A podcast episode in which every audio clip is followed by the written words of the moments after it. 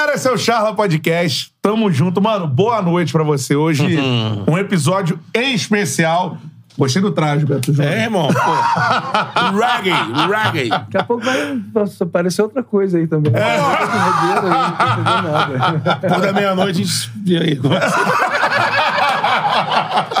Seguinte, ó, voadora no peito do like. A resenha já tá rolando aqui em off. Pô. Agora vai pra on. Então, ó, like na live aí. Quanto mais likes a gente tiver, pra mais gente aparecer a nossa resenha. Vai mandando sua pergunta que eu vou tentando colocar aqui no meio do nosso assunto, beleza? Mas mandou o superchat, é prioridade. Aí você ajuda este canal aqui a se manter e trazer convidados, pô, desse nível aqui espetacular. Esquilate. Esquilate, isso aí. Mano, a parada é a seguinte, ó. Siga o Charla Podcast também nas plataformas de áudio. Você pode só ouvir o programa no Spotify, no Deezer. Nos siga por lá. E siga o Charla Podcast nas redes sociais, arroba Charla Podcast em todas elas. Instagram, TikTok, Twitter e Quai. É? Exatamente. Se inscreva no nosso canal. Passamos agora há pouco de 400 mil inscritos no YouTube. Pô, Isso aí, ó. show de bola. Um especial pra gente aí. Agradecemos a você Isso. que nos garante essa audiência luxuosa. Essa é a parada. Mais de 200 milhões de visualizações. É. Quase 200 milhões de visualizações. Show de bola, mano. E com isso, Beto Júnior. Sigam o Betão, arroba o Beto Júnior Underline. Isso aí. Eu sou arroba o Cantarelli Bruno, é nóis. Beleza? Então a parada é a seguinte, ó. Hoje com a gente aqui, mano. Fala. Tá iniciando aí uma, uma era que vai continuar, né? Começando É. assim, trazer os con- convidados assim, que tem, lógico, sempre. Ligação com futebol. É, porque curte, é apaixonado, vibra, se emociona, mas que não são necessariamente do mundo da bola, né? Saindo um pouco dessa caixinha do futebol, né? Essa é a parada, cara. Com a gente aqui, um revolucionário na música brasileira, né? Se eu for pensar em referência de reggae nos anos 90, né? Que estourou, fez sucesso pra caramba. Furou você vai a bolha, né? Lembrar de Cidade Negra. Mano, um cara muito importante pra música popular brasileira, né? Com certeza. Um multiartista. Já fui em shows do Tony, cara, no Cidade. Já fui em shows solo dele, com projetos específicos, vários estilos musicais. Muito versátil, né, cara? Sou fã demais, cara. Pra mim é uma realização, uma honra. Pô, com certeza. Tony Garrido no Charla Podcast. Ô, Tony! Beleza pura. Bem-vindo, irmão. Mano, a primeira coisa que eu preciso, só pra entender, assim, a gente chega num lugar assim, pá, e aí é aquele... situar. É, Não, não, já tô situado, mas é aquele planeta. Charla vem, é, assim... Isso é bom. Qual é a parada do Charla, irmão? É resenha em espanhol, né? É resenha em espanhol? Isso, é. Eu não sabia se era charlatão. Charlatão. Charlatão, charlatanismo. Eu não sabia se era o Charles e Sim. o, o, Ta- Tadalafila.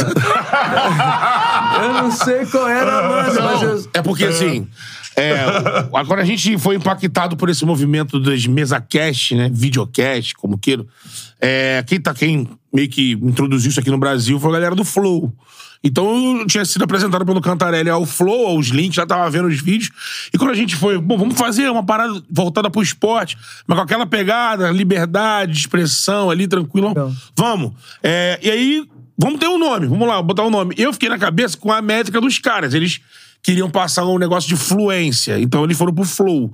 Eu falei, pô, Sim. o nome em inglês, não, qual o nome? Aí Depois veio Pode Pá. Galera, pode Pá. é, que já era uma outra pegada, que É, era uma gíria, bom, né? né? Uma gíria, Bom é, demais, é, é, bom, né? Uma gíria que já existe lá em São Paulo muito forte, que cada do Brasil muito. hoje, Não, o nome Pá, é bom, né? Pode... É, pode, Pode pá. pá. E aí, eu fiquei naquela porra na cabeça de. A, a nossa, nossa onda vai ser o quê? Resenha. Trazer a resenha do futebol, tal, essa coisa de resenha, resenha. Aí na hora baixou aqui, eu falei, pô, resenha, é, Papo de bar na Espanha é charla, Você morou charla. lá? É que Não, onda? você sabe como eu soube Pô, disso? cara, meu. Cara, Na hora baixou, amigo. Foi Deus quem fez Tchau, você. é. Não é porque o nome é tudo, né, mano? A gente brinca que eu penso assim, que Tchala já tava formado no, no universo. muito Faltou bom, a gente se ligar Tchala. e pescar É. ele. A gente vai começar. A gente vai conversar já, já sobre a sua carreira e tudo mais. Agora, cara, eu queria saber, né, desse, dessa ligação, né? Qual é a tua ligação com o futebol, Tony? Tu sofre, tu, cara, tu torce muito. Como é que é isso, assim? Por exemplo, exatamente agora, eu tô num enorme sofrimento, porque ao mesmo tempo que eu tô feliz com vocês, eu tô muito bolado porque eu não tô podendo ir a pelada de segunda. Que, o que que acontece? Eu, tô, eu fiquei praticamente, depois da pandemia, eu fiquei dois anos sem jogar bola e tal. E aí, e aí, quando eu comecei a voltar a jogar bola, logo no primeiro dia, eu, primeira vez eu me machuquei. E eu fiquei com um certo receio de voltar. Aí, sempre com muito compromisso. Segunda, resu- resultado, cara. Depois de um ano e meio, quase, eu voltei a pelada agora, semana passada. Foi ótimo, porra, deu certo, joguei bem, não me machuquei, deu tudo certo. E aí eu, essa semana também, me organizei pra poder fazer alguma... Tem que fazer alguma coisinha, né? Sim. tá- É. Principalmente uma corrida. Eu acho que uma corrida é bom porque a musculatura firme de encontro ali, aquela de impacto, a corrida, ela, só de você correr, cada passinho que você dá, você tá meio fortalecendo ali. E dá certo pra mim. Pô, aí. Irmão, que pelada amanhã, Charla Podcast. Eu falei, pô, é legal. O exercício do trone. Foi. É legal. Acabamos com a pelada. Mas você joga pelada onde, assim? Essa pelada é muito legal. É, Talvez uma galera esteja ouvindo agora, que é a pelada do Carlinhos Cortázio, que é uma pelada que eu jogo há 30 anos. Caraca. Já mudou algumas três vezes de lugar, de lugar agora tá no, no BNDS ali, aquele campo que tem na Barra, no campinho do BNDS ali. Pelada de 10 horas da noite começa. Mas é maravilhoso, é uma resenha incrível. Tem boleiro lá, tem. Sim. Adílio tá sempre lá, é, o Andrade tá sempre lá. Eu estou sentado na cadeira que o Zico sentou, mano. é, eu vi, cara. Eu vi, eu vi a Zicão, parada, é uma realização pra gente. também. É, é uma galera, boleiro, muito boleiro. A gente joga bola melhor depois de jogar bola com eles, né? Ah, é. Você vai aprendendo, né? Você aprende a ficar na sua. Aí, e a não fazer merda. Corre pra. Só segue o cara aqui, né? Opa, quem? Já, pum, pum, opa, já dei, já entreguei a parada. É, pum, dois, já fica tudo certo. Já chegou lá um dia lá pra jogar e tinha um pica da atualidade, assim, um cara desse de Flamengo, Vasco, Cara, Botafogo. tem porque eles na, na- nas férias, principalmente os europeus, eles vêm pra cá e eles jogam pelada. Então, toda hora tem algum, algum europeu voltando lá de pelada, até porque é uma pelada que tem é, ex-jogadores Nélio joga lá, o Donizete Pô. Pantera joga lá. Caraca, é, mano. é uma galera muito legal. Hugo. Sabe, Hugo, maravilhoso. sei, Hugo. sei. Cara, o Hugo, que era do Flamengo, Sim. depois foi pro Grêmio, depois São Sim, Paulo, sim, é. Paulo. terminou no Juventude. Juventude. É, é um craque até hoje. Hernani. Né? Hernani do Vasco, jogou no Vasco, durante sim, muito tempo. aham. Hernani, chama- conhecido como Hernani Banana, mas. É. que- Você lembra aquela geração lá do Ian, do. Giovanni? Gianni? é, é, isso, jogou é. com o Giovanni, jogou com essa galera. E é maravilhoso, era um. Seleção brasileira, né? Meu amigão querido, hoje trabalha com música também. Beijo, Hernani, um craque de bola. Aí, lá também eu, Cristóvão, sabe? Que era do Fluminense, seleção Sim, brasileira, sim. técnico de futebol. Deixa eu ver aqui Chamou também. Borges, né? É, É, Zé Carlos, o goleiro do, querido, saudoso. Também jogava. Jogava. o Zé Nossa, Grandão, era, né? era a casa dele. Era a casa dele. Ele tava no Rio de Janeiro ele, e lá ele era centroavante. Metia gol. metia E gol. ele é compadre do Andrade, Claudinho né? Bochecha. Caraca, legal, Gabriel mano. Pensador. Pô, é, Thiaguinho. Thiaguinho Martins. Pô, Pô, pega na bolsa aí. É, uma galera maneira, uma galera querida, uma galera É. muito querida. Pô, bacana. E É. quem que você viu assim que você já jogou? Pô, você, tanto na pelada que você frequenta, quanto assim, você já teve a oportunidade de jogar, né, diversos eventos, assim. Quem que tu já viu jogando, assim, perto de você, que você falou, caraca, mano, esse cara é muito louco, Ah, muito bizarro. mano, assim, algumas, algumas várias oportunidades, mas teve uma que foi maravilhosa, que foi, foi uma pelada de final de ano. E aí, e eu tenho uma uma mania muito, muito, muito triste, muito ruim. Que uma vez, é, eu tava nessa pelada da gente, Carlinhos Cortázio, e aí, quem foi lá era o Fabiano Heller. Que era um amigo já, eu já tinha viajado com ele. ele. Quando ele foi pro Atlético de Madrid assinar contrato, a gente foi no mesmo avião. Pô. Ficamos- Ficamos uma semana inteira e meia saindo todo dia lá, ficamos, sabe, trocando ideia. E foi, foi muito legal. Com o Uran, que era o, o empresário dele. Empresário, Então sim. foi super legal. E aí o, o Fabiano Heller um dia foi na pelada da gente, e aí a pelada é de sete na linha e tal, aquela coisa. E aí eu tava vendo que ele tava chegando na pelada e eu vi que ele tava querendo conhecer a pelada. Eu falei assim, chegou uma hora que eu falei no meio da pelada, Fabiano,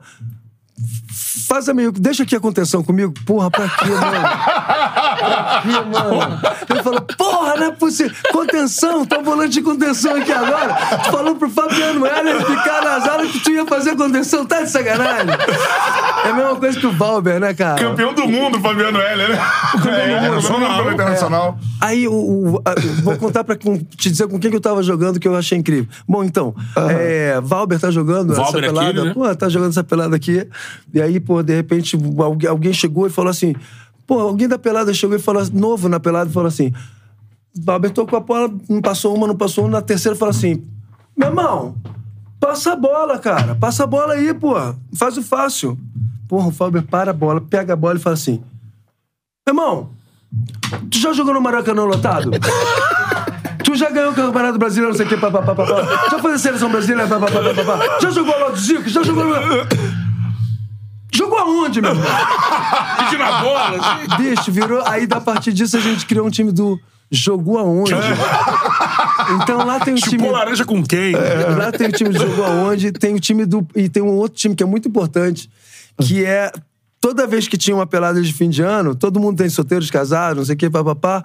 E um dia eu botei uma onda de falar assim: vem cá, vem cá, Nélio, vem cá, isso aqui, vem cá, papapá. Ives, vem cá, Ives, que agora tá Ives, na sim. Vem cá, todo mundo aqui. Meu irmão, aqui é uma pelada que se tiver alguém da Ku Klux Klan vai aparecer agora. Porque aqui agora a gente vai fazer o time do Poder Negro. Vambora, Poder Negro? Mano, aí todo mundo botou a mão pra cima. Poder Negro. Quem for perto da pelada, vem pra cá. Pro lado de cá. Vem pro lado de cá. Aí vem todo mundo, cara. E aí, aí começou. Uh, uh, uh, uh, uh. Então todo final de ano agora tem o, o time do Poder Negro enquanto jogou aonde? Cara... Já virou um clássico, né? É, mó barato, mó barato. Pô, e o Valber, você falou de dois caras, o Fabiano Heller, campeão mundial com o Internacional, lá contra o Barcelona, né? É. E o Valber, que, pô, todos ex-jogador que vem aqui fala, meu irmão, Talentoso. cara foda. Não existe não. Não existe Joga não. em todas existe as não. posições. Não É. existe, não. Mas nesse dia que, dos- que- com quem você jogou, que foi inacreditável, É. que era uma pelada e que tinha aquele que agora é a lateral esquerdo do, do Palmeiras, é, Ah. Marcos. Ah, o Marcos Rocha, lateral Marcos direito. Rocha. É. Não, não Marco- é, lateral de esquerdo. Olhinho claro, olhinho meio verde, parece Chico Buarque. E Não, é Marcos Rocha. É Marcos Rocha. lateral Rocha, direito. é, é. Isso. É. Marcos Rocha de um lado. Não, por isso que eu tô achando que é o lado errado. Marcos Rocha e Denilson. Sim. numa, numa pelada de fim de ano. Cara, sem sacanagem, eu nunca vi o que Denilson que- Show? Ah, Denilson não existe, Aí. não, mano. Não, eu, tá, os dois chegou uma hora que eu tava. Sem sacanagem. E eu, volante de contenção, falei assim: não, deixa que eu pego os caras. Já chegou. Deixa que eu pego os Vai caras. cobertura. Chegou no meio da pelada, eu tô vendo assim, ó. O, o, o Denilson Show recebe uma bola aqui, mata no peito aqui. Não, ele. Denilson Show mata, recebe a bola, fica de costas, aquela palhaçada que ele faz assim, fica de costas, pega a bola, fica de costas. Aí o Marcos Rocha vem e ele come- joga a bola mais de costas, começa a conversar com o cara. Um conversando com o outro, jogando para as costas de um, outro do outro, as costas de um, do outro, e eu no meu falei, ah, vai se ferrar, mano. Vai, vai, vai. Vai, te catar. Que isso? Não vai dar no meio dos caras. Não, cara, é. Não é à toa o apelido é Nilson Show, né, irmão? É. Show, Denilson é muito E ele faz é questão bizarro. desse tipo de evento, vai pegar ali, ó, pô, galera ele, pelada. ele é. gosta, é, é, é. Ele é bravo Direciona mesmo. aqui, eu tô. É, eu- e assim, eu acho que o Adílio, né, cara? É, ver o Adílio jogar me, dá, me emociona É, muito. só direciona o- Perdão, isso, perdão. show, show. É que eu não tô acostumado com o Não, tá microfone.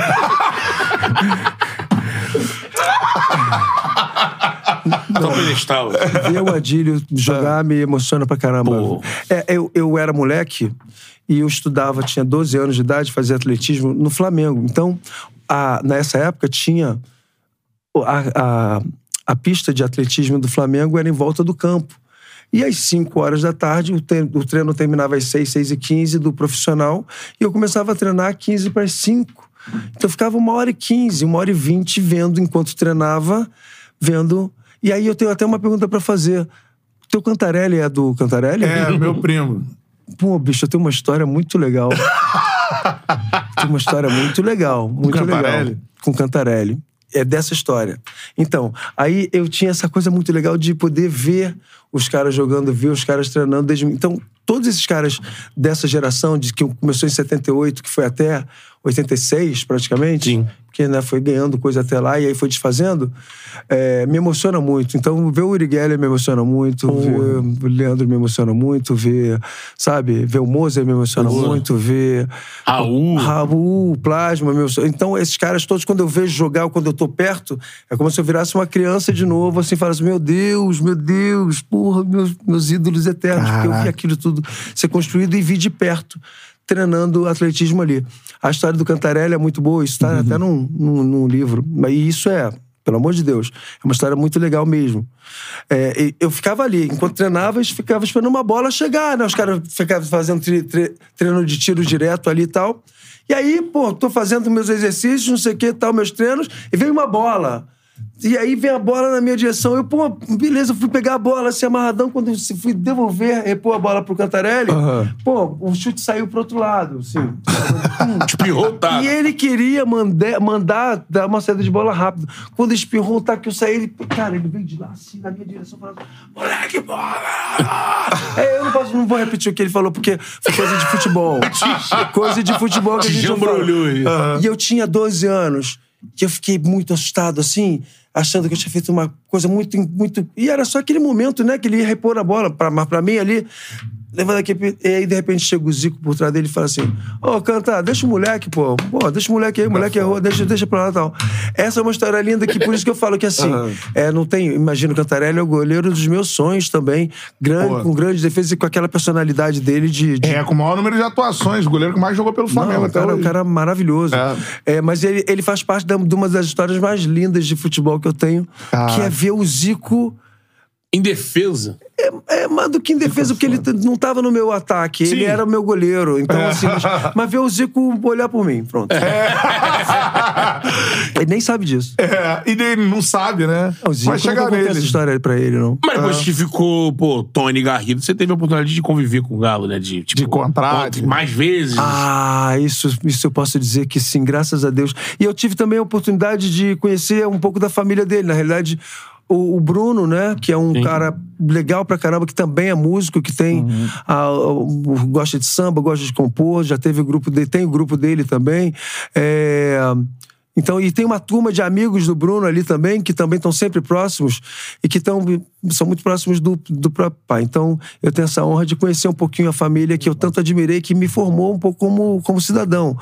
É, aquela, aquele, aquele exemplo que o Zico, que a gente imaginava do Zico, com a família dele, com os filhos dele, e tentando ser legal com todo mundo e tal, é uma coisa que eu, quando conheci os filhos, eu falei assim, pô, bicho, não imitei vocês, não, mas assim, vocês me, me ajudaram muito a, né, na minha formação, no que eu entendo como família, como, e como esporte. E como esporte na É. real. Perder, ganhar, Sim. uma boa, melhorar.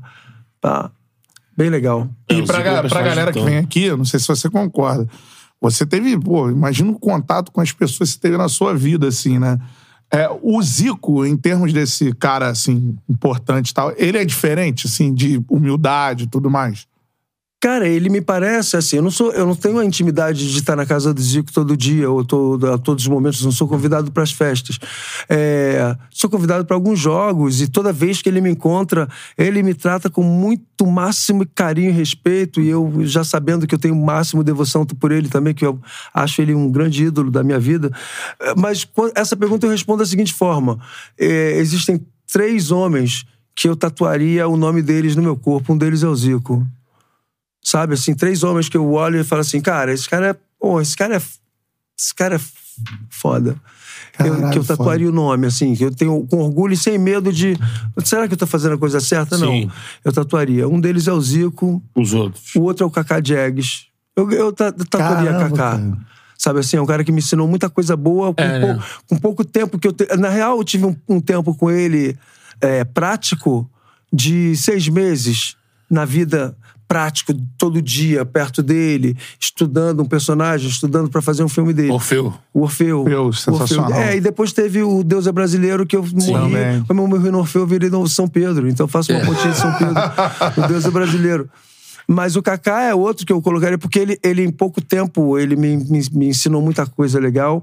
É, minha relação com o pai, eu fico buscando os pais dos outros para poder entender o pai que eu seria, já que eu não tive uma relação prática de pai, assim. não- não- então, não- na prática eu não aprendi. Eu fui aprendendo olhando os caras mais legais, os pais dos meus amigos mais legais, os pais dos meus amigos mais, mais durões, é, onde é que tinha acerto, onde é que tinha erro, onde é que tinha. é, Fui aprendendo assim. E o terceiro, não sei. Eu sei que tem espaço pra três. Tá reservado. Dois, você tem certeza. É, dois eu tenho certeza que Kaká e. e, e o terceiro tá, perto de, tá entre Gil, Caetano. É, vamos, vamos Ah. tirar nessa linha mais. mais uhul, obrigado aí. Pô, Obrigado, mas mestre, sabe? Gil e Caetano, acho que são dois também. Porra, É, mano. É. Gil, Caetano, Javan. Ci- citou do Orfeu. Pô, Trindade a música aí, do, né? do filme que você canta é do, é do Caetano, né? É do Caetano, é do Pô, Caetano Mar Veloso. sobre os céus. né? Que é uma história muito doida também de fazer, né? Mar sobre os céus, Essa cidade de é- luz. Porra. Mundo meu, canção que eu. Que é uma coisa. Imagina o seguinte. Aí você vai, faz os testes pro Orfeu. Só esses testes já tem uma história específica, mas tudo bem, vamos falar do Caetano. E aí, é, logo no início, bom, Tony, tem que gravar a trilha sonora do filme, né? E a trilha sonora do filme, quem vai fazer a direção musical vai ser o Caetano. Eu falei, ai, que legal, pô. Você dirige pelo Caetano, vou, não, vai ser bom pra minha vida, vai ser bom pra música, vai ser bom pro filme, tenho certeza que vai dar certo. Tá bom. É, então, eu vou, vou te dar as músicas amanhã, porque a gente tá fazendo a trilha sonora. vai- você vai cantar três músicas no filme. Uma que é. São três músicas do filme mesmo, né? Manhã de Carnaval, Manhã tão bonita, amanhã, que ele canta a.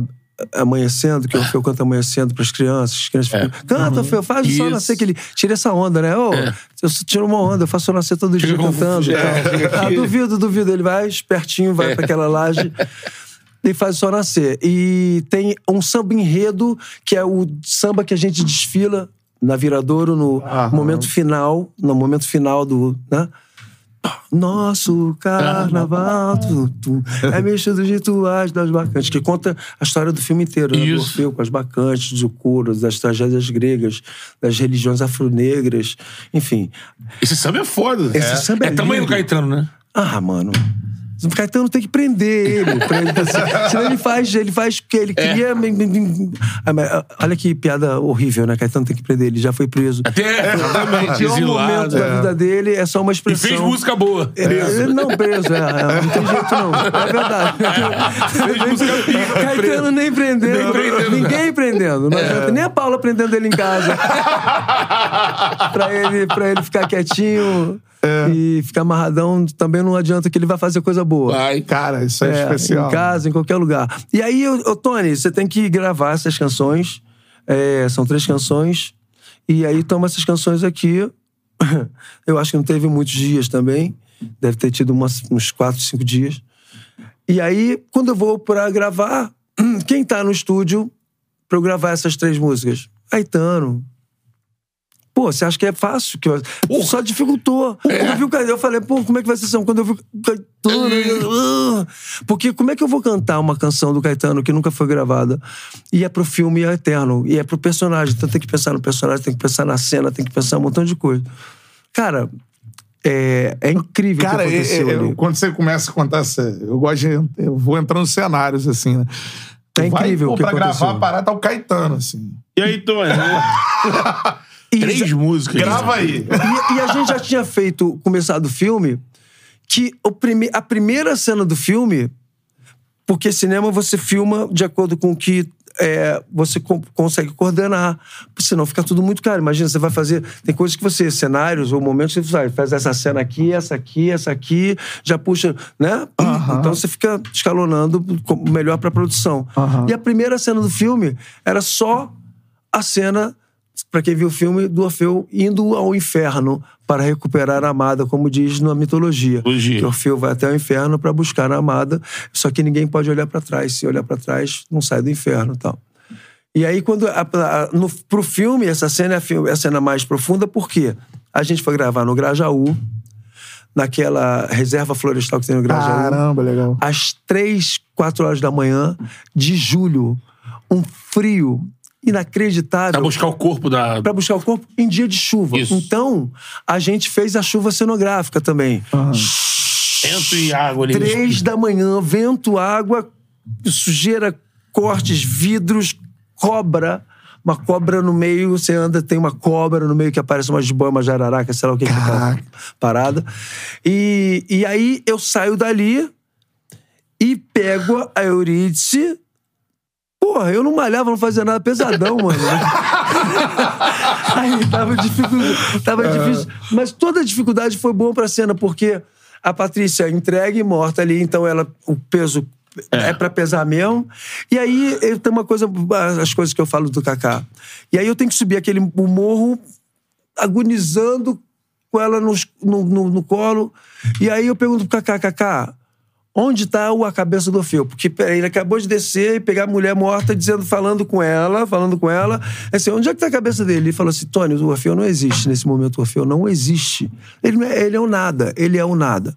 Você consegue imaginar o nada? Eu falei assim, cara, eu só consigo imaginar o nada de costas, de frente.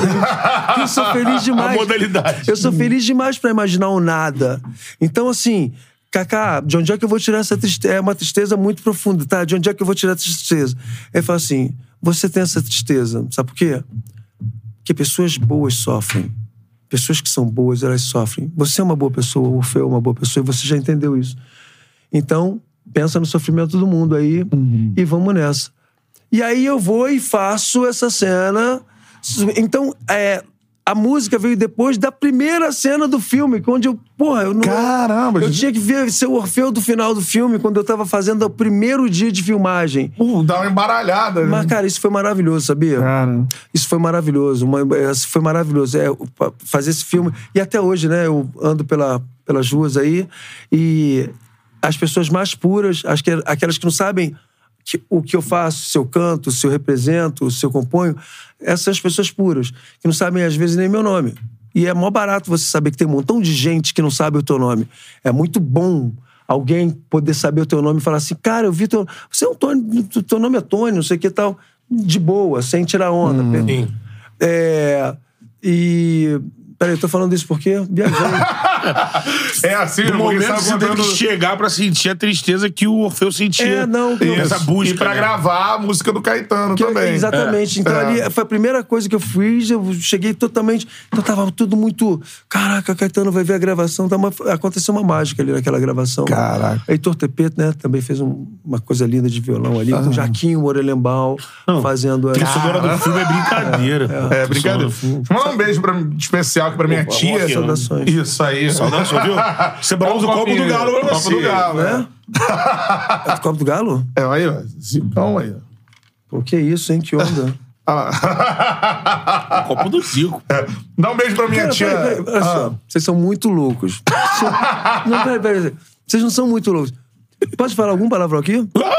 Quando você Mano, quiser. então, desculpa, com o maior respeito. Vocês são loucos pra caralho. Olha aqui. O brother, Rafael, Quem? O... o brother que tá lá da produção. Miguel. Miguel. Miguel, Miguel, sabia que era arcanjo. A culpa é do Miguel, Sabia hein? que era arcanjo. Sabia que era arcanjo. Sabia que era arcanjo. O Miguel chega pra mim e fala assim: Tony, você bebe o quê? Quando ele falou isso, eu falei: Nossa, só falta me perguntar, você fuma o quê? Qual a marca de cigarro que você fuma? O né? cara, ele, ele- E aí, e aí eu falei assim, mano, pô, não tem muito isso não, toma uma, uma água, mas assim, se puder, pô, uma Coca-Cola é bom que dá um levante, que eu tô o dia inteiro na, na, Na lida. atividade. E, e, mas assim, aí ele falou assim, mas tem uma cerveja, tem não sei o quê. Eu falei assim, cara, se for pra falar disso, de álcool assim, o mais legal nessas coisas pra trocar uma ideia é um esquinho maneiro tal. Aí ele fala assim, então tá, então você quer um- uma coca, a coca é com é, é, zero ou normal? Eu falei, coca normal e, e um esquinho, quer, vou descer. Não, não precisa, não vai descer. Não, vou descer, vou comprar a tua coca e o teu esquinho, tá bom. Ele botou a coca e o esquinho juntos. Uau! Muito louco! Muito louco! Mas muito louco, mano! Charla muito Eu só louco, entreguei! Eu só entreguei! Charla muito louco, Cash. Miguelzinho. Que legal, mano. Eu pensei Miguelzinho, assim, ó, caramba, coca- moral, coca ó, com eu, eu, eu vou tomar porque a, a intenção... Eu, eu que botei, pô. Ah, foi você que botou. A mix foi tua. DJ, boa mix. Boa Eu mix. tinha sentido que Boa era mix, isso. DJ, boa mix. Ele me passou, eu falei, cara. Que loucura, mano. Mas olha, posso falar uma coisa? Tá bom. Tá bom, então. Então, Então, eu fiquei é isso que então agora. Cara, o que eu entendi ele me passando era isso. Eu até pensei, eu falei, pô. Eu pensei assim, cara, o Não, pior, uísque. pior é que agora dançou o uísque, né? Porque era a única dose. aqui, ó, deixa eu mandar um abraço pra minha, pra minha tia Thaís, que, como se fosse minha irmã, mandou aqui, ó. Gente, chorei baldes no filme Orfeu. Tony Garrido mandou bem demais, foi lindo. Então, muita Ah, gente. é, né, a gente começou a trocar ideia que você vinha aqui, pô, cara, filmaço, tudo mais, papá. Eu lembrei, deu flashback, é o seguinte: muita gente tá falando da pureza das pessoas que Isso, não sabem o teu isso. nome. Então, muitos lugares que eu vou, quando eu vejo o puro e a pura geral, é aquele que fala assim: Feu! Feu, toda hora. Alguém que me chama de Feu, de personagem. Feu. Caraca. Isso tem 22 anos que eu fiz esse filme. As pessoas me 22 chamam de? Feu. Feu! Ah, Feu, maneiro aí, Feu, pô, e aí?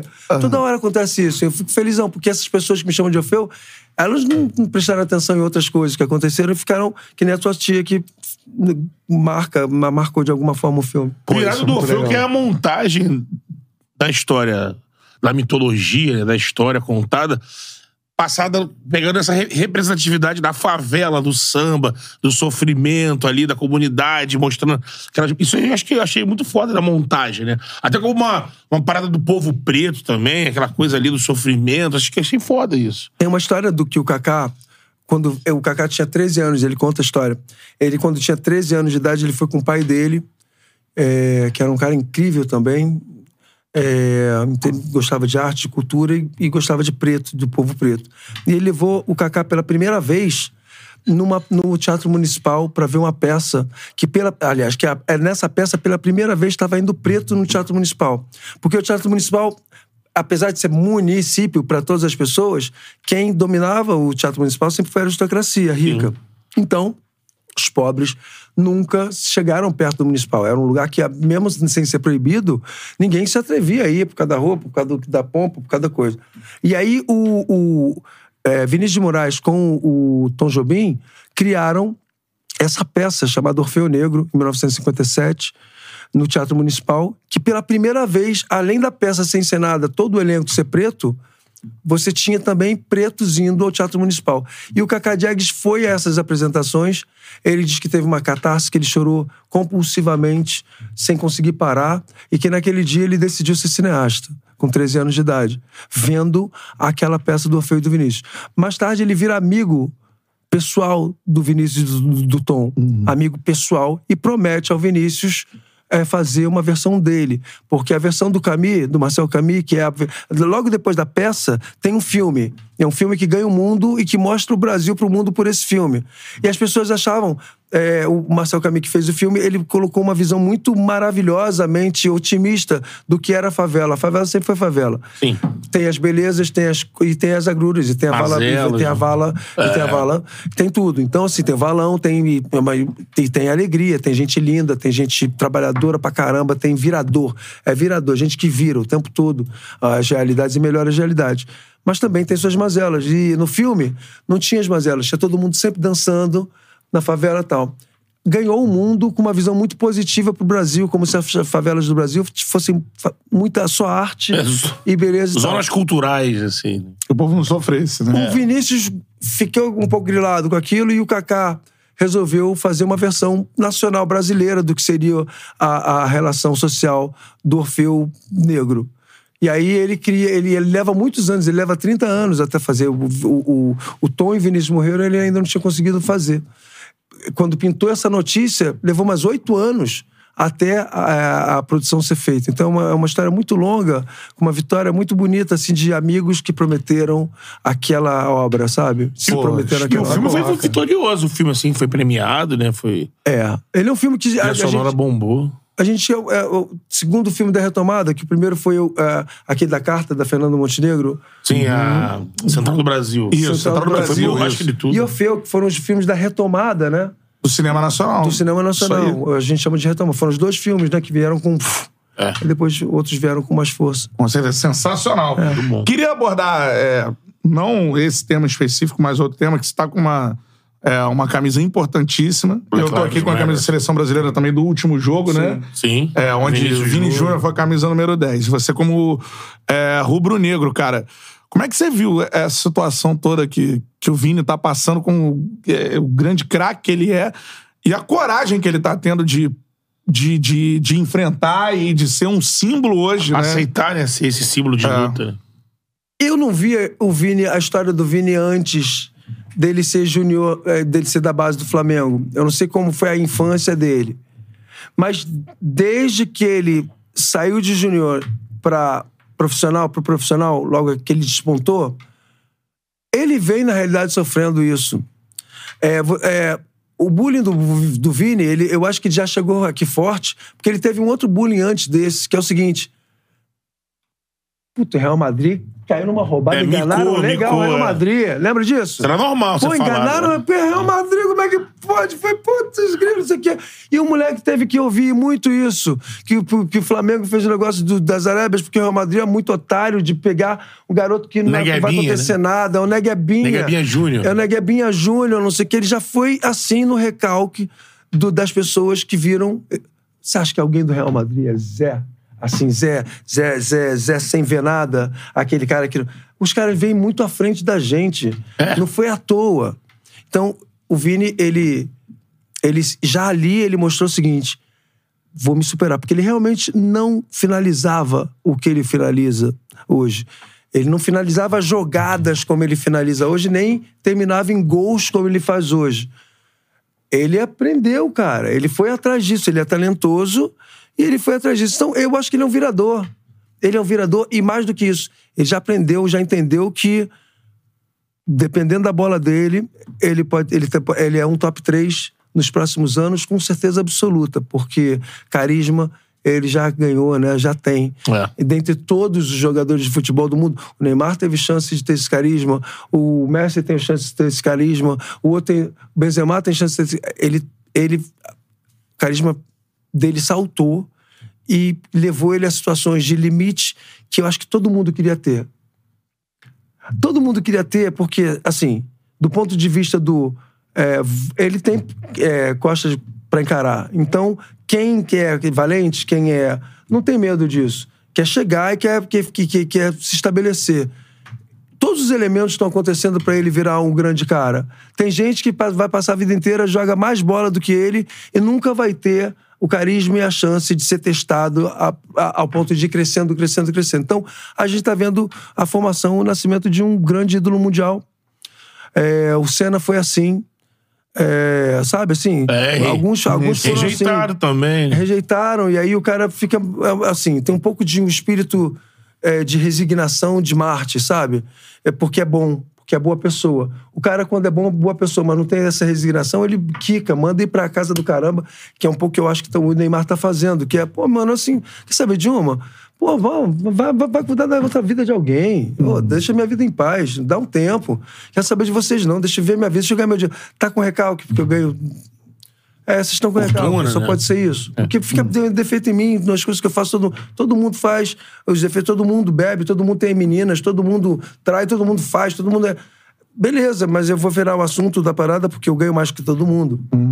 Acho que é isso, porque tem gente que faz isso e não ganha nada, não é assunto. É. Não, e o lance do Você tá Vinícius. falando uma bobagem, tá Não, falando não, pensar. tem isso. É, é, não, é. até porque o- esse lance do carisma, eu acho que é fatal hoje em dia pra premiação no Mundial. Só você pegar aí, nos anos 90, agora há pouco tempo estavam re- relembrando os, os melhores do mundo. Nos anos 90, que a gente vai ver o documentário do Ronaldo Fenômeno, você sente muito isso. O Ronaldo fez uma temporada na Espanha, arrebentou, a FIFA ia lá no final do ano, pô, todo mundo votava. Treinadores, jogadores, capitães, imprensa, é o melhor da temporada, é o Ronaldo. Não tinha aquela coisa de É, ganhou a ele- Champions, o Mundial, tudo, montou tudo, aí você vai ganhar. O Neymar, eu acho que pagou muito. Teve temporada que ele não, ele não desempenhou. Mas teve temporada que ele jogou muito, mas não, é, não tem Ganhou empatia da galera. é. O Vinícius, ele já tem isso a favor dele. Independente de que se tem isso por ele porque ele é um, um negro brigando contra uma perseguição, ele já tem uma aceitação do mundo todo. Mas quando ele aceita essa, essa- esse funil em cima dele, que é muita pressão, É muita tá num pressão. país muito racista e É. tal, ele tá se colocando de Mandela, ele tá se colocando de, É. de, de- desses grandes, dessas grandes figuras do mundo, de, é, é, de Luther King. Luther King. Ele tá se, ele tá se colocando num o lugar que Jay-Z foi tirar foto com ele. cinco, sete, dez no mundo se colocaram no mundo público, que tem outros vários grandes heróis Sim. que estão à volta desses outros e que a história conta se você for lá ler o livro, mas que eles Lógico. também foram grandes heróis. Ele tá numa posição de destaque tão grande que a opção dele foi uma opção que fez muito, tá fazendo muito bem a ele e, no caso dele, ele não é bobo nem nada, Deus só dá asa a quem pode voar. Ele pode voar, ele sabe que ele pode voar, ele sabe que ele segura a onda.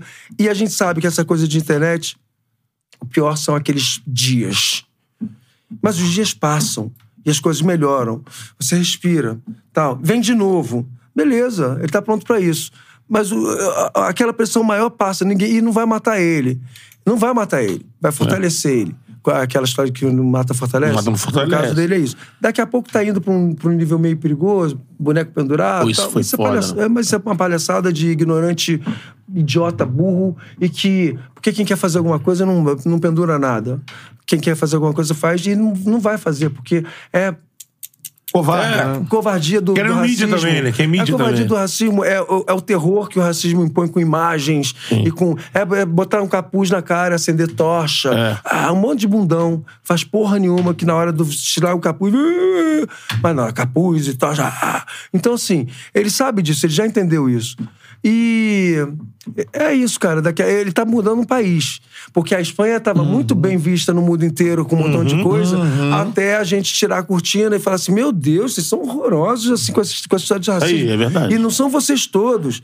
É uma geração muito mais antiga, acredito, que mantém essa coisa, é, de, sabe, horrível. Fascistóide. E que a, a a nova geração tem que mudar, porque a nova geração muda tudo em todo lugar do mundo. Essa é a grande verdade.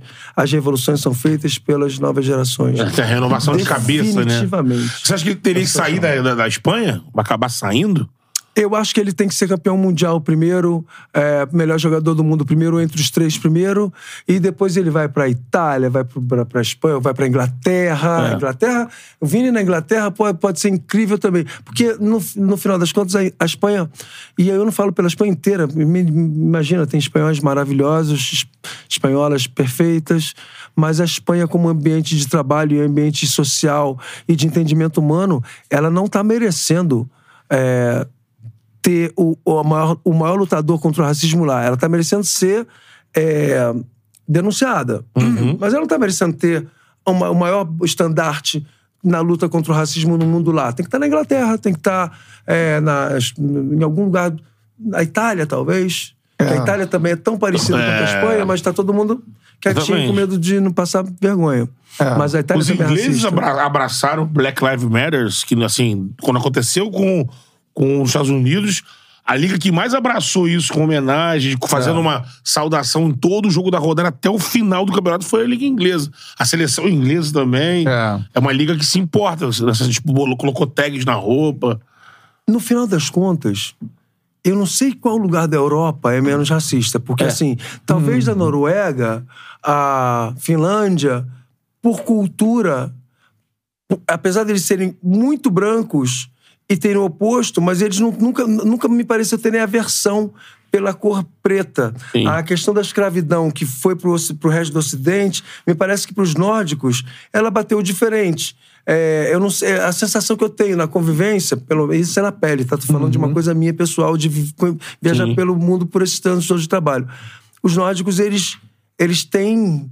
Eles têm respeito, de uma forma geral, não sei como é que é lá dentro, mas eu, é, tem uma coisa da Península Ibérica que é muito duro falar isso, mas é uma verdade histórica. A gente ama os portugueses, são nossos irmãos. Irmãos mesmo, assim, de, de língua, irmãos de, de amor. Ah, você vai a Portugal, pô, as pessoas são maravilhosas, queridas, tratam bem, a comida é boa. é, é, quando eles não têm algum, alguma tristeza por causa do recalque do Brasil com alguns profissionais que invadiram, alguma coisa, invadiram porque tinha mercado de trabalho, mas tirou o trabalho deles de alguma forma, mas eles são amorosos de uma forma geral.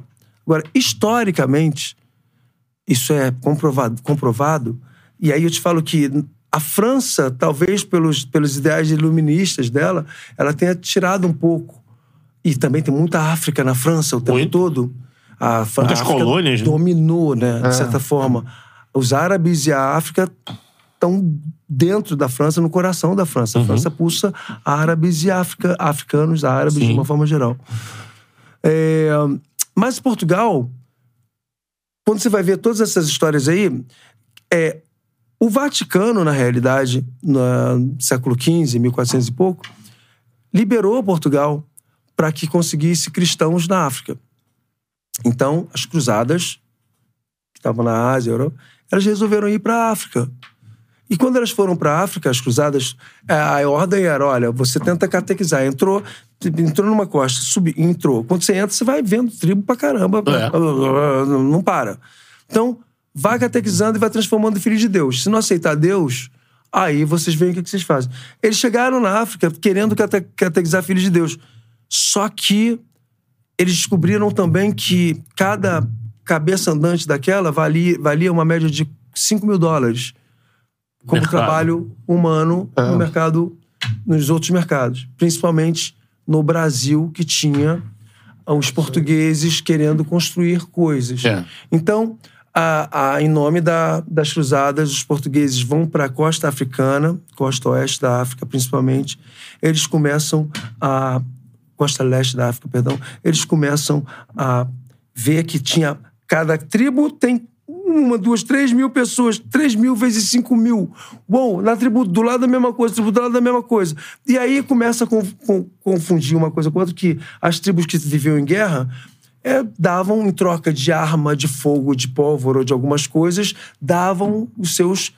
é, é, as pessoas que pegavam, que prendiam. Prisioneiros. Aí começa o tráfico de escravos para poder pegar arma e ter superioridade e tal. Então, essa história, na realidade, a gente está falando que a história da escravidão, e aí quase todos os 80% de escravos saídos da África do mundo, eles foram é, catequizados É. por portugueses. Sim. E é, 50%, 60% desse, desse, desse número veio todo para o Brasil para poder é, suprir os donos de fazenda portugueses que estavam aqui. Cara, não tem como Portugal também não ser racista. Ah, sim. Não tem como a, a, a, a Holanda, a, a Espanha, a- é todo mundo racista por uma cultura que é- é- tem menos de 100 anos que parou. O Brasil foi o último que parou, tem, vai fazer 100, cento e poucos anos agora, 200 anos agora. Então, é, é, é tudo muito racista lá, cara. É, a gente Muito viu há pouco isso tempo. aí. A Holanda que você citou, na Copa de 98, tinha histórico de problema dos jogadores negros, muitos vindo do Suriname, Suriname, né? é. Jogou lá o Sidorf, o Iron Winter, David. Davids, é. E outros. É, a, a França de 98 também. Dizem É. que tinha briga lá. Lili Churran, Desailly, outros negros africanos jogavam lá. Essa França agora mais É recente... toda preta. Toda, Toda é, exatamente. É. Se você for pensar, tirar. Vai ser o, o francês puro, sem, sem nenhuma miscigenação. Você vai ter poucos. A maioria, os craques, são todos negros. né? É, É. árabes e negros. E aí, e aí você vai ver a Holanda. A Holanda tinha tanto preto, tanto preto do Suriname com raiva que viraram os campeões de Muay Thai. Muay Thai. o negócio do Suriname todo deu muita Eu acho que o Wolverine é descendente de. de Todos eles, todos, eles são, todos eles são os maiores campeões de Muay Thai da Europa, todos negros Holandeses, holandeses com- de. Suriname. Essa para mim que a Europa inventou, né? Não sei, não inventou, mas É um padrão. exportou racismo, né? Essa que é a parada. Agora, lá Inventou atrás, né? a Europa, É, a inventou. Europa cristã. a- o Inventou. Vaticano inventou o- a- inventou um sistema que já existia. É. O sistema eh, sempre teve, enquanto tem gente dominando, É. você vai ter escravo. Mas é esse sistema que dura até hoje, o sistema de, de escravidão da, da África. Desculpa, Vaticano querido, eu sou católico apostólico, quer dizer, me formei assim, gosto muito do meu candomblé e das religiões afro-brasileiras Uhum. hoje em dia, gosto muito mais, mas eu, como católico cristão, tenho que dizer: porra, a gente criou a escravidão, mano. É, Essa é a grande verdade. Pô. A gente católico, que eu Sim, quero dizer, sim, não a gente preto. Pô. A gente preto não criou, mas quem é católico? Eu não devia ser católico. a verdade é essa. É. Mas isso não tem a ver. com- Tem a ver com a tua formação, com quem te criou antes, com quem te mostrou. E outra coisa, Jesus não tem nada a ver com esses otários. Ah, Jesus é um cara certeza. maneiro, Jesus é um cara maravilhoso. É uma filosofia maravilhosa.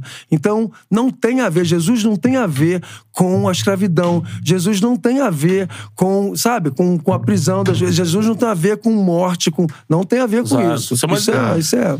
Agora, o Giovanni Cordeiro mandou um superchat aqui, lá do Canadá, né? Grande abraço aí, Giovanni. Tamo junto. Mandou assim, ó. Fala, galera, que eu queria que você contasse. Eu já vi, né, com fã e tudo mais, a, a história da sua vida, a história do Cidade e tudo mais. O Giovanni Cordeiro falou aqui, ó. Fala, galera. Garrido, grande músico. Eu lembro de você num show no Circo Voador com uma banda chamada Banda Bel. É, legal. Antes do Cidade Negra, confirma? Sou da velha guarda do Circo na Lapa. Grande abraço. Opa. Que maneiro. Ele tá, ele tá no Canadá? Boa, Tá no Giovanni. Pô, que maneiro. Que lugar do Canadá ele tá? Não sei, manda aí, Giovanni, porque a gente fala aqui qual é o lugar Eu do adoro Canadá. Quebec, mano. Quebec. Eu adoro Quebec. Quebec. É. Quebec? Pô, eu adoro Quebec. Pode ser. Você botava uma. Eu adoro uma Quebec. Eu adoro também, Quebec. E olha, toda Quebec, vez... Quebec. Pô, me. Olha, se você. e, se, e- e se você for um Quebec maneiro, naturalmente tu vai ficar Toronto.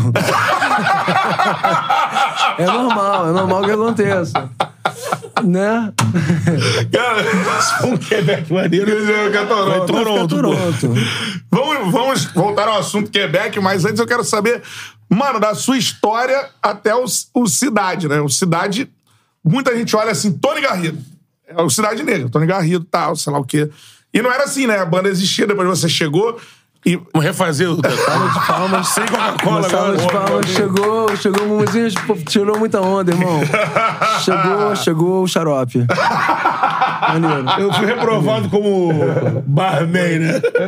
Maneiro, maneiro, maneiro. Não, mas eu tô até agora, olha só. A mistura tá maneira. Tá legal. Cuba Libre é feito contra bebida, não com É uísque. né? Não, é vodka, eu acho. Não, na verdade é com rum, né? É uma Cuba. Scottish Libre. Hã? É uma Cuba Scottish Libre.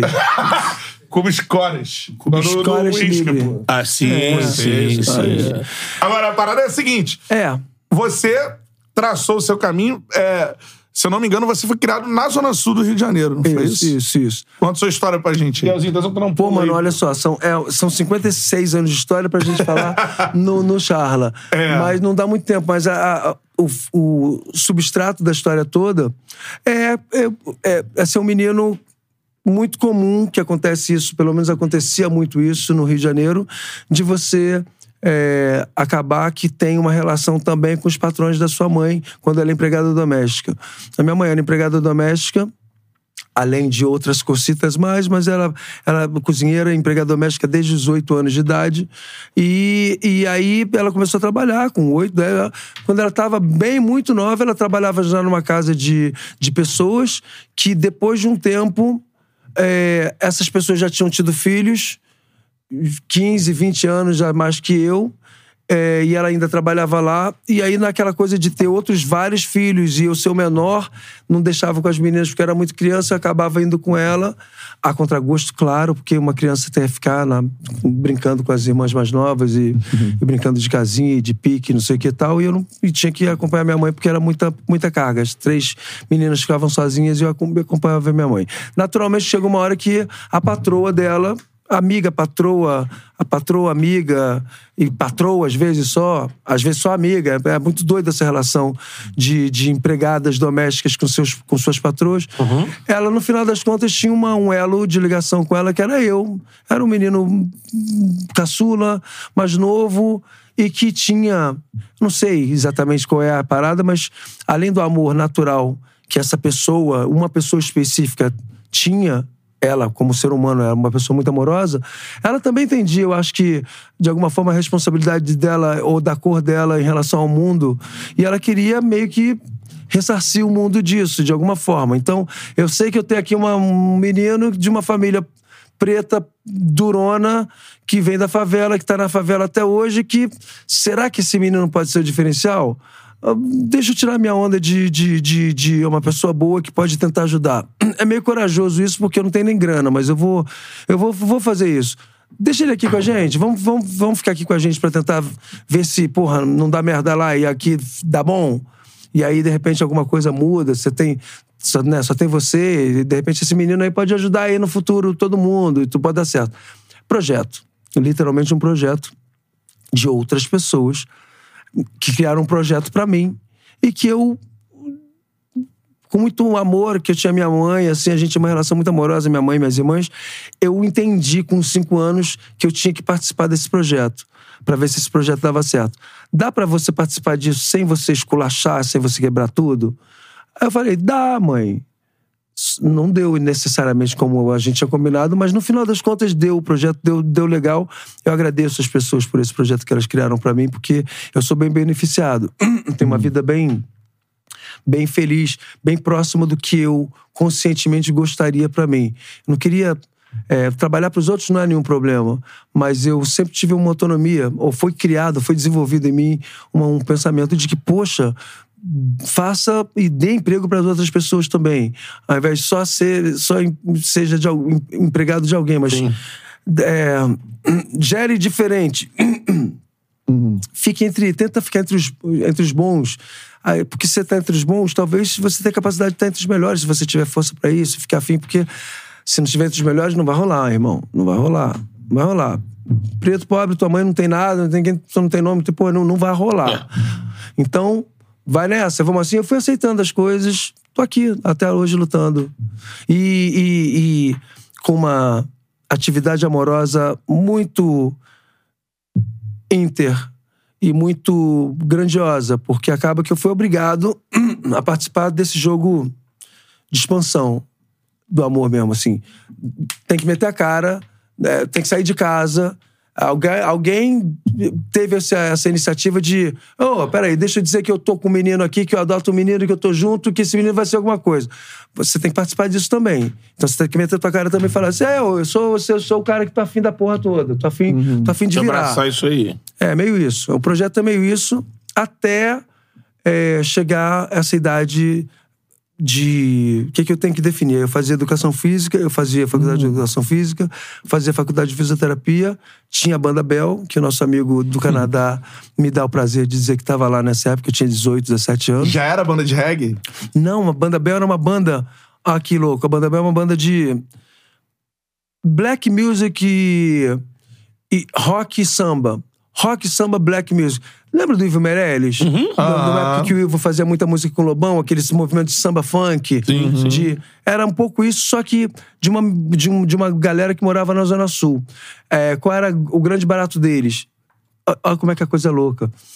Eles da Zona Sul precisavam de um cantor preto, porque eram meninos é, da Banda Bel. Por que Banda Bel? Porque estudavam na escola Pernalonga, no posto 6, que- onde eram três ou quatro que eram amigos, e eram amigos também que estudavam junto da Bel Diegues, filha do Cacá Diegues, que era Bel. Caraca, Por isso que o nome da banda era Banda, Banda Bel, Bel. porque ela estimulava, eles estavam na casa dela, Banda Bel. Ah. E, mas eles precisavam, era uma banda branca da Zona Sul e que queria tocar música black. Então eles precisavam, procuravam. Antes era o Jorginho Maia, que é um cantor, ator, cantor maravilhoso, até hoje um super ator, super cantor, faz muitas, muitos musicais. É, o filho dele tá voando com música agora também, mó barato. É, outro dia eu conheci. E aí depois Jorginho, Jorginho saiu. Eu sempre sou segundo, né? Sempre venho substituir. é, é sério. Eu comecei com backing. Backing É. é um segundo. Aí, nas minha- minha- minhas bandas todas, eu fui substituir alguém. Abel, Caraca. fui substituir o Jorginho, fiquei oito anos. Aí saí pra ir pra Austrália pra fazer fisioterapia, pra cantar de lá, porque aqui tava demorando. Eu falei, ah, vou tentar de lá pra Ah, tu foi cá. pra Austrália. É, eu vim pra Caramba. Austrália. Porque, como fisioterapeuta, lá era, era profissão prioritária. Você ia lá com 6 mil dólares australianos, uma casa, trabalhava. eh, o governo havia tua papelada. Eu falei, cara, eu tô aqui no Brasil, de repente eu faço música brasileira de lá e começo de lá pra cá, faço tudo de novo. Aí nessa hora, 30, ó, tem uma banda, Cidade Negra, o cantor saiu lá, estão fazendo teste, estão te indicando pra fazer o teste. Tá afim de fazer um teste? Falei, cara, eu sou cantor de soul, de uma banda de soul, de soul e funk, e samba, rock. Como é que eu faço isso? Aí eu fui ouvir reggae. Eu já ouvia, eu ouvi, mas eu ouvia o quê? Reggae, né? Eu ouvia. é, I don't wanna dance, a dance, aquela Ed Grant, aqueles uh, reggaes que chegavam pra todo mundo. Bob Marley. Mas quando eu fui ouvir reggae mesmo, O Rootzão. Alton Ellis, uns caras dos anos 60, 50, que comecei por ali, eu falei assim, cara, todos os cantores de reggae são cantores de soul. É. Então, Aí eu fui entender, pela história, que o, o soul, a soul music, que era feita nos 50, 60 e 70, ia nos, nos discos compactos para Jamaica. Na Jamaica, eles separavam os canais, tiravam as vozes dos cantores e botavam o toast jamaicano em cima das bases de soul. E aí ele começa Caralho. a rolar o dance hall, começa a rolar umas outras coisas. Aí eu falei, ah, então dá, legal, mano. ver. Então dá, eu vou continuar cantando do jeito que eu canto. Não, faço questão de não fazer caricatura de regueiro. Todo regueiro, quando ia, quando eu via numa banda, ia, ia, ia, É, então. "Oh, como é que é? Jamaica, Jamaica. eu falava, não, mano, deixa, dá pra construir cantando soul, cantando Tim Maia, cantando Cassiano, cantando as coisas que eu gosto de cantar e que eu sei cantar. E aí eu comecei a fazer as músicas também, as minhas, os meus reggaes. Eu fazia soul. E na hora eu. é, então era. Eu sei que ela nunca mais. Quando chegar na cidade. Opa, dá tudo aqui. Estamos falando da mesma linguagem. Caralho, que É foda. cara. E exatamente isso que você tá falando, porque se você pegar é o que a gente tinha de reggae, o que até depois mesmo do Cidade Negra, o que, o que surgia de reggae, é sempre uma galera que puxava, principalmente os vocais, pega é, tribo de Jal. Eu gosto muito do ponto de equilíbrio. Maravilhoso. Puxam sempre pra esse lado. Uma- Raga, raga. Pô, mas olha só. Você não é o cara que vem exatamente com Mas isso. olha com essa melodia muito legal. mais. Eu, eu do preciso, sul. eu honro todo amor, toda honra e toda glória pro ponto, Sim. ou pra tribo, ou pra todos esses que fazem isso naturalmente. Então vamos lá, eu gosto tanto do Javan e tanto do Caetano, que no início da minha carreira, eu aprendi a cantar ouvindo Caetano, Javan, é, Tim, Cassiano. Perdão, eu ficava ouvindo repeti- cantando junto. Quando eu ia cantar sozinho, eu pegava o melhor de cada um desses que eu fazia, que eram mais, eh, mais normais e mais à vontade pra mim. Chegou uma hora que eu falei assim, logo no iníciozinho eu falei assim, eu fazia muito bar, luz do sol que a folha traga e traduz. Falei, cara, as pessoas estão falando que eu tô com um time parecido com o Caetano. Não posso. Eu adorava o Djavan. As pessoas estão falando que eu. Porra, que eu canto Djavan bem que parece o Djavan. Não posso. Então, esses caras, por exemplo, o ponto de equilíbrio. O Hélio, que é uma banda foda. Hélio Bentes. O cantor, que é o Hélio Bentes. Ele não canta igual o Bob Marley, ele não canta igual ao Jair Igual a ele, ele é, não igual a canta ele, igual a ninguém. É. Ele canta igual a ele. É. Ele fez o lance dele. É claro que ele ouviu o Bob, ele ouviu não sei o quê, ele ouviu todos, Alto L, ele ouviu todo mundo. Mas ele é o lance, ele faz um negócio que ninguém faz. E se você imitar, você está imitando o Hélio Bentes.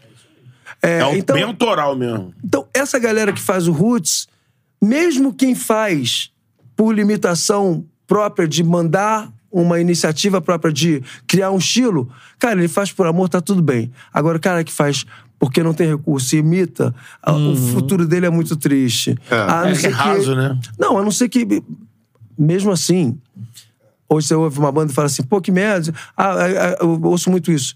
Pô, a música de hoje não dá. Não, mano, você tá errado. A música de hoje dá. E você é só você procurar o que tá rolando. O novo continua sendo novo e não necessariamente perfeito. O novo continua sendo bom e daqui a pouco vai ser bom pra caralho e vai ser incrível e vai dominar a cena toda. O novo. Já tem novo que é muito bom. É que você não tá vendo, sabe? Porque você se acostumou com os caras mais velhos que chegaram num ponto de maturidade X e que valeu naquele momento. Agora volta a fita, volta É. e vê o novo, porque tem muita coisa nova muito legal. Vê e também acompanha aqueles que você viu que eram muito legais. Se você não acompanhar eles de perto, você vai achar que não estão tão legais. Porque você estava muito condicionado ao sucesso deles quando eles Uhum. estavam muito legais. Agora eles estão, continuam livres, continuam melhores. Mas se você for ouvir, se você não estiver acompanhando para entender a vibe, você vai achar talvez estranho. Então, é tudo uma questão de ponto de vista e, ignorância e principalmente de conhecimento seu. O fato de você não conhecer, você diz que não tem mais. Tem. Tem. Ah, tudo na vida, nada é pior. Tudo. Ah, não, porque antigamente era muito melhor, não sei o quê, futebol era melhor, não sei o quê.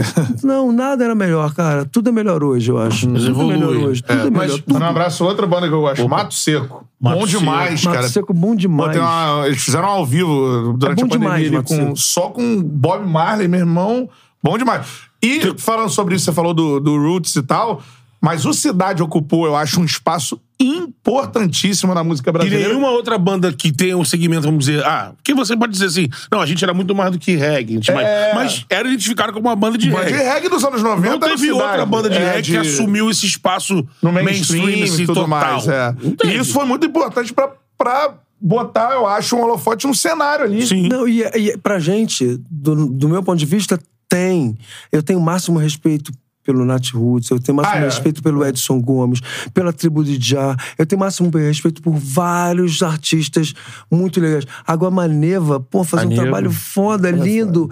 Os caras, sabe assim, todo mundo é muito bom e todo mundo é legal. É, Agora o Cidade volta. Nunca parou, ele não parou em momento algum. A gente, o tempo que a gente ficou compondo, a gente agora tá indo pra estrada de novo, já tem um ano que a gente tá na estrada de novo, quietinho, pra poder organizar uma turnê nova de verdade. Mas é, a gente não consegue ver assim, dessa forma. Eu sei da importância que, que tem. é, da mesma forma que o Living Color teve uma importância enorme no rock, de ser uma banda de, de caras pretos no meio do rock dos anos, dos anos final dos anos 80 e início dos 90. Acho que Cidade é uma banda é, que trouxe uma discussão muito legal de pô, reggae pode ser bom, cara. Você que não gosta de reggae, Reggae pode ser muito bom, ouve com calma, ouve com paciência. Ó, você que é branco, ouve reggae porque faz bem. Você que é mais velho, que tem 80, você gosta de cidade, né? Você que é criança, esse, tô vendo você pular aí que nem o Herê. Teus pais gostam da gente. E a gente gosta de você. É, o, o cara, você que é pobre, duro, você entende o que a gente tá falando, né? Você que é rico, milionário, sacou essa porra que a gente tá falando? Então, todo mundo teve uma certa compreensão a, e aproximou-se mais do reggae. Os, a, o, os regueiros tradicionais, os roots, é, eles querem que a gente faça reggae roots o tempo todo. E aí é, é legítimo também. No caso deles, é o oposto. Eles falam, pô, por que que tá diluindo? Por que que tá fazendo reggae com rock, reggae com não sei o quê? Por que que não faz one drop Jamaican dreadlock lá pra trás? Dubzão, Por que, que vocês não fazem é. só isso? Por que, que vocês não fazem só isso? Aí eu falo, cara, vocês têm toda a razão de perguntar isso, porque a gente tem que fazer isso. É, porque isso faz bem pra gente, porque a gente gosta de reggae roots. Então a gente tem que fazer uma coisa que a gente gosta. Mas na conjunção, ah, hoje são duas pessoas, mas numa conjunção onde eram quatro, o papo principal era liberdade. Vamos tentar com o que eu tenho aqui, tenta fazer alguma coisa com o que eu tenho aqui. Porque não dá pra impor o que, que eu tô afim de colocar. Dá pra eu adaptar o que eu coloquei com o que você colocou, que não é exatamente igual. Que quando você faz música com alguém, tira a pureza do que você tá fazendo. Talvez você alcance outros lugares até mais legais. Mas aquilo que você fez, que você queria, esquece. Esquece. Você vai ter isso se você tiver sempre uma, uma, uma chavezinha ligada pra. Beleza, vamos. Beleza, vamos. Concordo, vamos. Sem ficar Pra julgando né? se aquilo que você fez era melhor. Se você julgar isso, ferrou. Não, olha só. Cara, olha só. Eu vou lutar por isso, porque o que eu tô falando aqui é melhor. Cara, acabou. Uma banda acabou. A não ser que você tenha outros é, que sejam. Tá bom, cara, você tá falando, então vai, faz. Mas aí você não tá fazendo porque. Tá fazendo porque as pessoas não querem se Quer aborrecer. discutir. Então, banda é. Banda. Pensando hoje, no cenário Só como... mandar um abraço, desculpa te Manda, cortar, Betão, manda. pro Giovanni, que ele completou aqui, o Tony É, perguntou. que é de- Ele é de Toronto, aí disse que você esteve lá recentemente, né? Você esteve aqui. Fui agora, há um mês atrás, e, É. fui, e fui também em 2018, 2017, uma, uma, uma semana, duas semanas incríveis que eu fui para os Jogos eh, Pan-Americanos Hum. de Toronto assistir. Como, seu, como, como agente da, da- do COB, eu fui assistir várias, várias modalidades, entregar me- medalha, participar das festas, fazendo coisas. Torcida do, torcida do Brasil, né? Maneiro. E ele mandou aqui, ó. Eu Foi lindo. Subi. É, não, fui no show do circo com a banda Bel, subi a Santo Amaro e falei pros meus amigos: Cara, acabei de ver um vocal irado no circo. Nesse show da banda Bel que ele foi lá atrás. Estava subindo a Santa Amaro por quê, irmão? Desculpa, assim, com o maior respeito, com o maior, com o maior respeito. Mas eu sei o que, que acontecia lá no final da Santa Amaro. Eu sei o que, que acontecia. Pô, a escadaria ali, né? Na realidade, no final da Santa Amaro, o que acontece é que tem uma comunidade muito maravilhosa, carinhosa, que tinha as melhores festas, inclusive as festas juninas do Santa Amaro, são festas históricas, as melhores festas do Rio de Janeiro, Caraca. agora nessa época, eram na comunidade de Santa Amaro. Então, eu sei que tem as festas juninas e juninas na comunidade de Santa Amaro. Mas também eu sei que as pessoas sobem pra fazer exercício, porque é uma ladeira. Elas querem suar, perder peso, voltar. Exato, né? Aquele sobe e desce. né?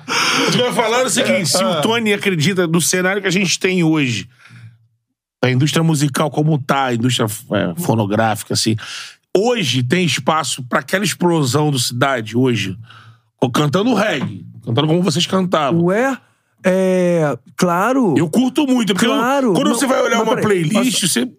Então vamos lá. A pergunta é, a pergunta é muito capciosa. Por quê?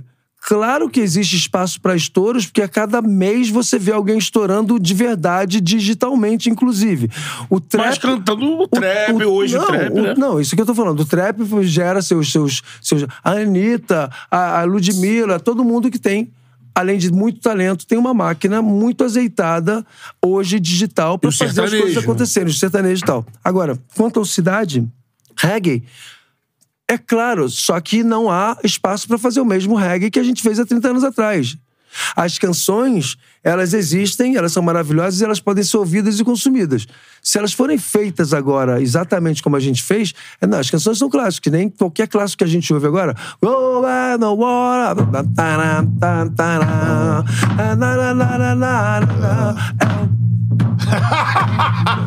Vou dar. Isso não existe mais. É. Mas existe a produção de grandes hits, existe. É, é claro que a gente tem uma. O ouvido mudou, os beats mudaram, a capacidade de ouvir graves e agudos e médios, ela tá infinita. Então, na hora de você produzir, se você produzir um disco opaco, com a mesma sonoridade que você tinha, que pra época era boa, mas que hoje em dia é muito mais. Você vai ver os, os- os meninos fazendo hip hop, não tem mais harmonia. Não é? É. Aí tem um. E uma voz maneira. Então, a produção musical, ela mudou. Você fazer a produção musical de 30 anos atrás, não, não vai rolar. Mas você fazer, entender o ouvido, entender a atitude das pessoas, entender as necessidades, entender o que que é hoje a raiva, o que que é hoje a ira, o que que é hoje o sexo, o que que é hoje... As coisas evoluem, mudam. Não dá pra fazer a mesma coisa, não. Agora, perguntar pra você aí uma dúvida minha. Daqui a pouco a gente volta no reggae, tem um aspecto até pra gente abordar mesmo aqui, né? A gente já falou aqui Quebec e tudo mais, daqui a pouco a É, gente né, aborda estereótipo. Baby É. Quebec! Apertão pra mim. Ai. Agora, a dúvida é minha. Mano, tu foi apresentador do Fama, cara. Eu lembro muito disso. E assim, tinham vários artistas muito fodas ali. Eu lembro da Roberta Sá, por exemplo, que eu, porra, eu sou fãzaço, samba e tudo mais. E, mano, tinha o Tiaguinho ali, assim. Pois é. é. A primeira coisa que eu queria entender é que chegou o parceiro mesmo da coisa, chegou pra. Ele faz, fez assim, ó. Vocês não viram? Ele chegou e fez assim, ó. E saiu. Aí ele falou assim: O que, que é o código? Eu acho que é quer mais. Sim. É isso? Ah. Gelo. Gelo. ah, isso aqui é gelo. Na linguagem charla, deve ser. Na linguagem charla, tu chega. Aí. Tem um gelinho Cara, aí. tu ganha um processo isso na rua. Chega pra uma pessoa, pra uma menina, uma pessoa que tá atendendo você na rua e fala assim: Vai um gelinho na caçapa. Não é gelo, mano. Não é gelo. Agora, a parada é essa. Por exemplo, Tiaguinho. Tu viu ali, cara, porque assim, o Tiaguinho, se eu não tô enganado, ele foi eliminado assim no início. É, ele não do, ganhou o, o do fã, Fama, acho né? que. Não, não, não. Ou não? Não sejamos injustos. Thiaguinho não só. Thiaguinho tem algumas coisas aconteceram com o Thiaguinho que eu acho que eu posso falar sem ser processado hoje, depois de já passar 20 anos, 20, 20 anos de fama. Cara, o Thiaguinho, é, primeiro que ele é o Thiago. Na, no fama ele era o Thiago. Thiago André. E ele foi pra lá como um cantor de samba. Um menino que gostava de cantar samba. Muito novo, né? Muito novo, muito novo. 18, sei lá, 17, É. 18 anos, mas muito novo. Um menininho assim mesmo. E aí, ele tava indo, tava indo bem, aquela alegria dele, aquela coisa, tímido, mas muito gentil, muito querido. E quando eu trabalho no Fama, eu tinha essa. Essa eu criei essa responsabilidade pra mim. Já que eu ia conviver com eles, eu já era cantor também, não dava pra ser frio nem programa. Porque eu tinha um programa que tinha as pessoas falando no meu ouvido, ao mesmo tempo que eu tinha o texto, ao mesmo tempo que tinha. Era uma doideira. Mas é. era uma doideira. O Fama era uma doideira. Uma, sabe uma doideira? Uma doideira, uma loucura. Pré-The Voice, né? Não, cara, nossa, não, não. É, é, é, é pra The Voice, mas assim, a comparação entre Fama e The Voice no quesito produção e entendimento do programa e organização. Estrutura, né? Estrutura. e- É mais do que isso. O nosso tratamento. O tratamento que os diretores é, criaram entre as regras criadas entre nós no, no Fama ou no, no The Voice, eu acho que The Voice, talvez eu possa explicar isso pra vocês, porque depois é o programa mais importante que eu, mais legal que eu já participei. Eu explico pra vocês depois. Mas o Fama, ele tinha uma coisa muito legal, que era uma novidade, era uma briga interna é, para fazer o Fama. Eu lembro que no primeiro dia da gente, é, quando foi fazer o programa, numa das salas tinha um despacho na frente de alguém de raiva botando despacho pra, pra- do- na Globo, pra, pra dar errado.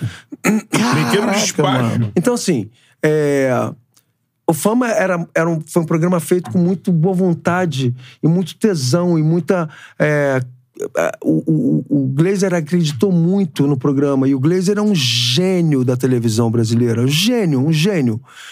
Ao mesmo tempo que aquilo tudo era muita pilha. muita gente torcendo contra, o Glazer botando tudo e segurando e mantendo a, a sabe, credibilidade, fazendo as pessoas acreditarem, criando várias é, ferramentas para o programa dar certo, gravação no mesmo dia, o Brasil inteiro, dia seguinte, tendo os disquinhos, lembra? Os CDs. É. E aí, cara, o- a- nessa tensão toda, o Thiago André, que tava lá, tava indo bem, e aí teve um dia de uma semifinal doida lá. O Thiago foi o quarto, eu acho. Ah, é, então me falei. errado. É. Ele teve uma semifinal, quarto ou quinto. Ele teve uma semifinal, e aí vem pra ele Tempo Perdido, Legião Urbana.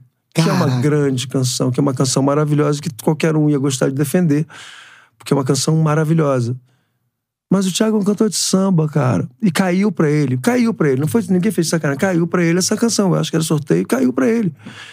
E aí ele, tempo perdido, ia disputar com alguém, tempo perdido na Landa, não sei se quem. Ele falou, cara. E aí ele foi e tá lá no, no camarim. E eu passo, camarim porta aberta. O Thiaguinho tava.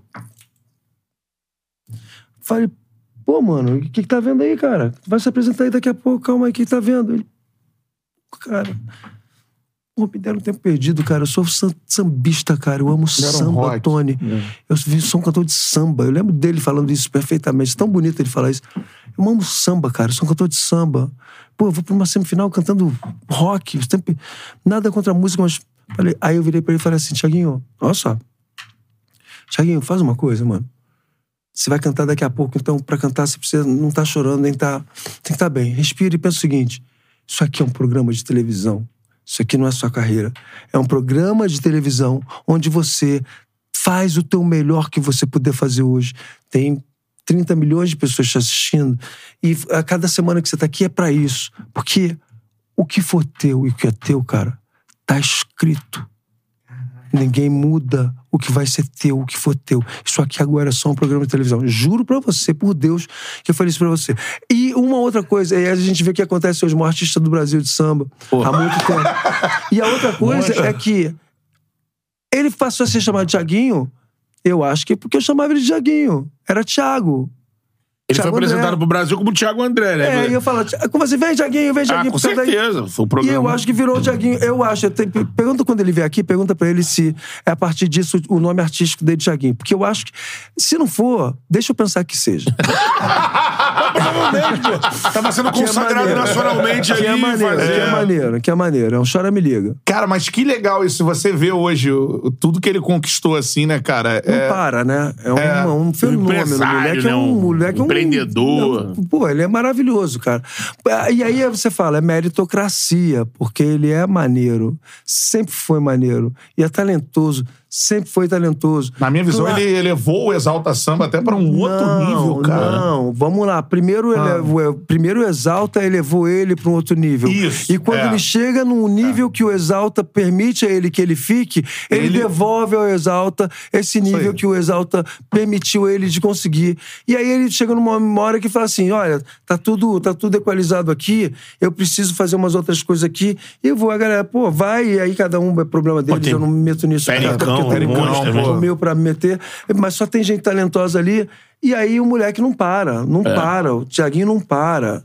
É que nem é que nem o Alexandre Pires, é que nem o seu Jorge, é que nem. Tem uns caras que são maravilhosos. Eu sou muito fã desses, desses parceiros todos. Sabe? esses caras são monstruosos. É porque os caras têm uma capacidade de fazer e de, e de, de fazer virar e de fazer, sabe? In- Incrível. Eles também têm uma outra coisa que demorou muito e é, eles ajudam muita gente nisso, que é num pensamento de, de uma inteligência financeira de todo mundo que trabalha com isso. E não falo só dos. Falo primeiro dos artistas que conseguem, ou dos jogadores, ou de qualquer profissional que consegue chegar no nível maneiro do seu trabalho e que não entende que ali tem que ter uma inteligência financeira para facilitar o resto da vida, o próprio trabalho. Sim. E não falo só. E aí também eu falo, no caso que a gente é muito focado nisso, a gente, eu acho que você entende isso. É por, apesar porque é, mesmo você tendo uma, uma cutis clara, não significa nada. A gente é o resultado das últimas três transas importantes da nossa família, né? Voivó, pai, mãe. Isso aqui a gente nasce ali o que a gente é. Mas a gente, como preto, é, a, a gente sabe que é uma das bases da, gente, da nossa transformação, da transformação da nossa família, é quando alguém da família consegue pensar melhor do que os outros é, financeiramente. Porque é muito desperdício, é muita perda, é muito, é muito não, não saber como usar e a gente vai passando a vida sempre na média e, e vai endurecendo. Na média vai endurecendo, porque se você não cuida disso, é mais E difícil. o Thiaguinho E hoje, é assim, exemplar. É, vocês já gravaram juntos, né? A galera tá falando aqui até. Gravamos, gravamos, gravamos. Gravamos um. É. E rola essa resenha assim, cara, lembra aquele moleque lá, tudo mais, e tu, cara, ou, ou não, já, já rolou essa resenha entre vocês? No nosso caso é muito especial. No nosso caso é muito especial porque a gente. Eu até dissocio, porque eu vejo o Thiaguinho fazendo outras coisas e me acostumei com ele como artista e ouvir as músicas dele e ver todo mundo feliz com as músicas dele. Então, eu me acostumo com ele como artista, me acostumei com ele como artista. Ah, O fato dele ter passado na minha vida como um menino que estava começando, e eu também menino, mas já tinha alguma experiência, não marcou pra mim ele Uhum. como menino que tava passando. Marcou pra mim a trajetória dele como um grande profissional, que ele é um cara espetacular mesmo, um cara Guinness de espetacular. Acho que disparado, se você juntar o Fama e esse retorno dos realities de música aí com o The Voice, fruto de um programa tão estrelado, é, foi o Thiaguinho, né? Pegando Eu os dois. acho, até Não, agora. tem mais, tem mais. que vou te saiu, assim, nesse- eu vou te falar, tamanho? eu vou te falar, vou É te porque falar. eu- Vou te falar. Porque tamanho é documento, não é documento, né? Ah, sim. É. Então, gente tá falando De qualidade de artista, né? Tem, Sim. muito, tem uma galera muito boa que saiu. É, o Thiago é merecedor pra caramba, cara. E acho que eu não consigo vê-lo é, só como menino, mas toda vez que ele me encontra, esse menino volta. E a gente se dá um abraço por esse menino. E eu fico feliz, porque esse menino faz questão de lembrar. Porra, Tony, lembra? Toda vez que a gente se encontra, o nosso abraço não é um abraço de. E aí, fala, fala, fela. Tá aí, tá aí? Vai fazer show hoje? Não, nunca é isso. É sempre um. Tu falou, né? Mas tem uma coisa de, de, de campana também, tem uma coisa de bunker. Um preto torce muito por outro preto. Um negro torce muito. Até hoje é uma coisa que as pessoas.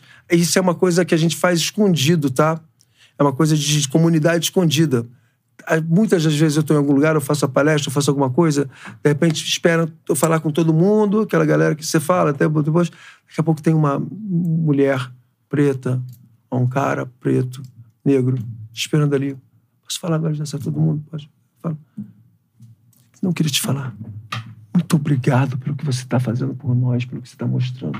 Muito obrigado, isso é muito importante pra gente. Parece aquelas coisas de resistência Sim. da guerra antigamente, que o cara fala, ele ainda fala Na trincheira. na trincheira, te falando, cara, é muito importante, você sabe como você me, me ajudou a pensar, isso aqui e tal. Então isso é uma coisa que a gente ainda tem muito, esse bunker de... Falta referência, né? Ah, sabe? Falta ver um cara do outro lado com sucesso, É impressionante. É impressionante como isso é uma prática entre nós negros. Seja em qualquer. Eu vou fazer uns shows, às vezes. Isso aconteceu agora, isso, anteontem. Tem muita empresa que é 99,9% de branco. Tem eu, a minha banda, e às vezes tem um ou dois num lugar de 300, 500, 700 pessoas, juro por Deus. É, isso quando não é aniversário particular também. Você vai ver que o cara, cara, o cara não tem um convívio com pessoas pretas ali no coisa dele. Então, nesses shows, eu faço isso, mas eu faço isso na cara dura. Eu vejo, vejo e falo assim. Aí eu saio do palco, vou até ele. Todo mundo vê que é eu e ele, ou eu e ela. Todo mundo vê. E ali a gente já sabe o que, que um tá falando Sim. pro outro. E tá, acontece todo show. Tem show que não, que misturadão tá, mas muitos shows acontece isso. É uma coisa de bunker mesmo. Olha, Não sei se as pessoas sabem disso.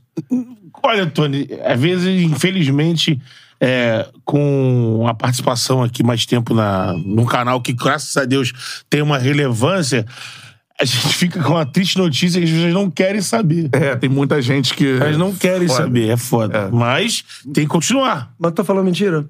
Não, é isso aí, é isso aí.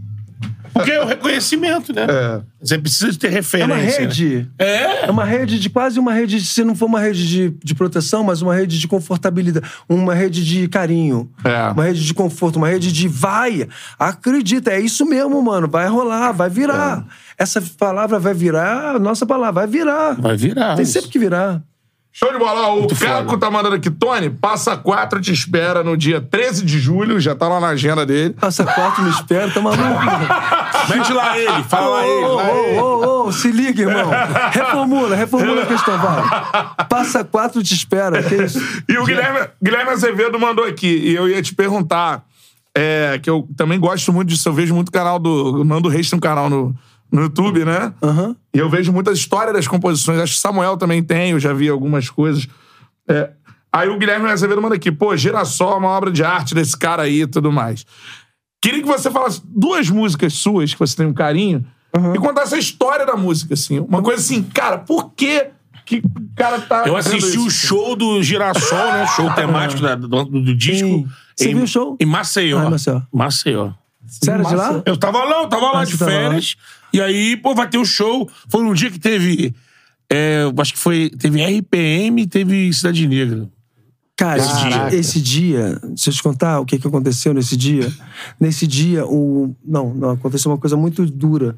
Esse dia caiu no, no show da gente, ah, ficou tudo bem e tal, mas teve uma pessoa que se machucou. Aquele estádio, era o estádio? Era aquele estádio de Rei Pelé, sei lá o nome do estádio que era. Não era no estádio, não era? Não, Esse não era no estádio. Ah, não? Então não. tá, que bom. Um lugar abertão. assim. É, é. É, você perguntou? sobre A construção, né? É, A construção duas das músicas, e a Tá. história delas. Então, tem uma que eu vou falar que tem tudo a ver com o programa que a gente tá aqui. Então me lembra disso, que é a segunda. Aham. A primeira eu vou falar de girassol, vocês falaram de girassol o tempo todo. Girassol é o seguinte: é, eu tava indo ver um amigo querido, meu compadre, em São Paulo. E eu tava em São Paulo, aí liguei pra ele e falei assim: É, tô aqui.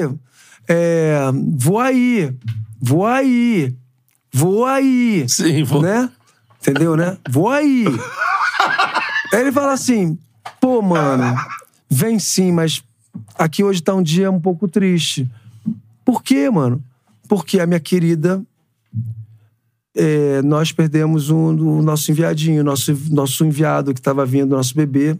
Aí a gente descobriu que nós estamos com ele. E aí tá, tem uma tristeza aqui e tal, mas vem, vem sim, vem sim, vem sim. Você vai fazer bem. Aí eu. Aí eu falo, putz, grila, que loucura e tal. E- e- Engraçado que o filho. O filho, o seguinte, é meu afilhado, né? Ah, veio depois disso. É, mas enfim, pensando outra coisa. Mas aí, aí eu falei assim, cara, o que, que eu tenho que fazer aqui? Eu vou, parei, comprei umas flores no caminho. E aí, com medo de comprar flor errada, eu cheguei pro senhorzinho, italianinho assim, senhorzinho, e falei assim, senhor, tô indo pra essa situação tal, o que que eu deveria levar? Ele falou assim, meu filho, não se preocupe. Aqui, ó, tá aqui, ó, pegou seis girassóis, sei lá, que tinha lá no coisa, pegou tudo, botou e falou assim, ó, isso aqui é batata, isso aqui é maravilhoso. Leva esses girassóis. Aí eu levei os girassóis. Levei os girassóis, a gente ficou tal. Ela não estava, ficou é, recolhidinha e tal. E aí, no dia seguinte, ele me liga e fala assim: Mano, cara, você tem que ver o que aconteceu com os girassóis aqui. Transformaram a casa. Ah, meu amor acordou, viu os girassóis, falou: Nossa, que lindo, deu um sorrisão, botou os girassóis pela casa, já mexemos nas coisas, já não sei o quê, papapá, papapá. Uma maravilha, você tem que ver. E aí eu cheguei com essa felicidade comecei a escrever a favor da comunidade, que espera o bloco passar, ninguém fica na solidão. Mas aí chegou uma hora que. Sabe quando você fala assim, cara, no, no o B, não. não preciso de um B. Preciso... E aí eu ligo pro, pro Pedro Luiz. Pedro Luiz da parede. Luiz Aparelhos, Sim, Luiz Pedro Luiz do Monobloco. É. Querido amigo fala, Pedro, vem aqui comigo, porque, pô, tá rolando isso aqui. Tem essa canção que eu quero. E aí o Pedro ajudou muito a. A, a, a, a gente. Quando juntou com o Pedro, aí, aí saiu a música toda. Já Então, com melodia, com tudo? é, porque é, o que eu lembro dela é o seguinte: favor da comunidade, que espera o bloco passar, não sei o quê, papapá. Essa parte toda, a verdade prova que o tempo é senhor dos dois destinos, como um girassol. Como... Isso foi um refrão que eu precisava dele pra fazer. Sabe assim, cidade precisava sim. dele pra fazer. A gente chamou ele, veio, pum, fechou. Essa é a girassol.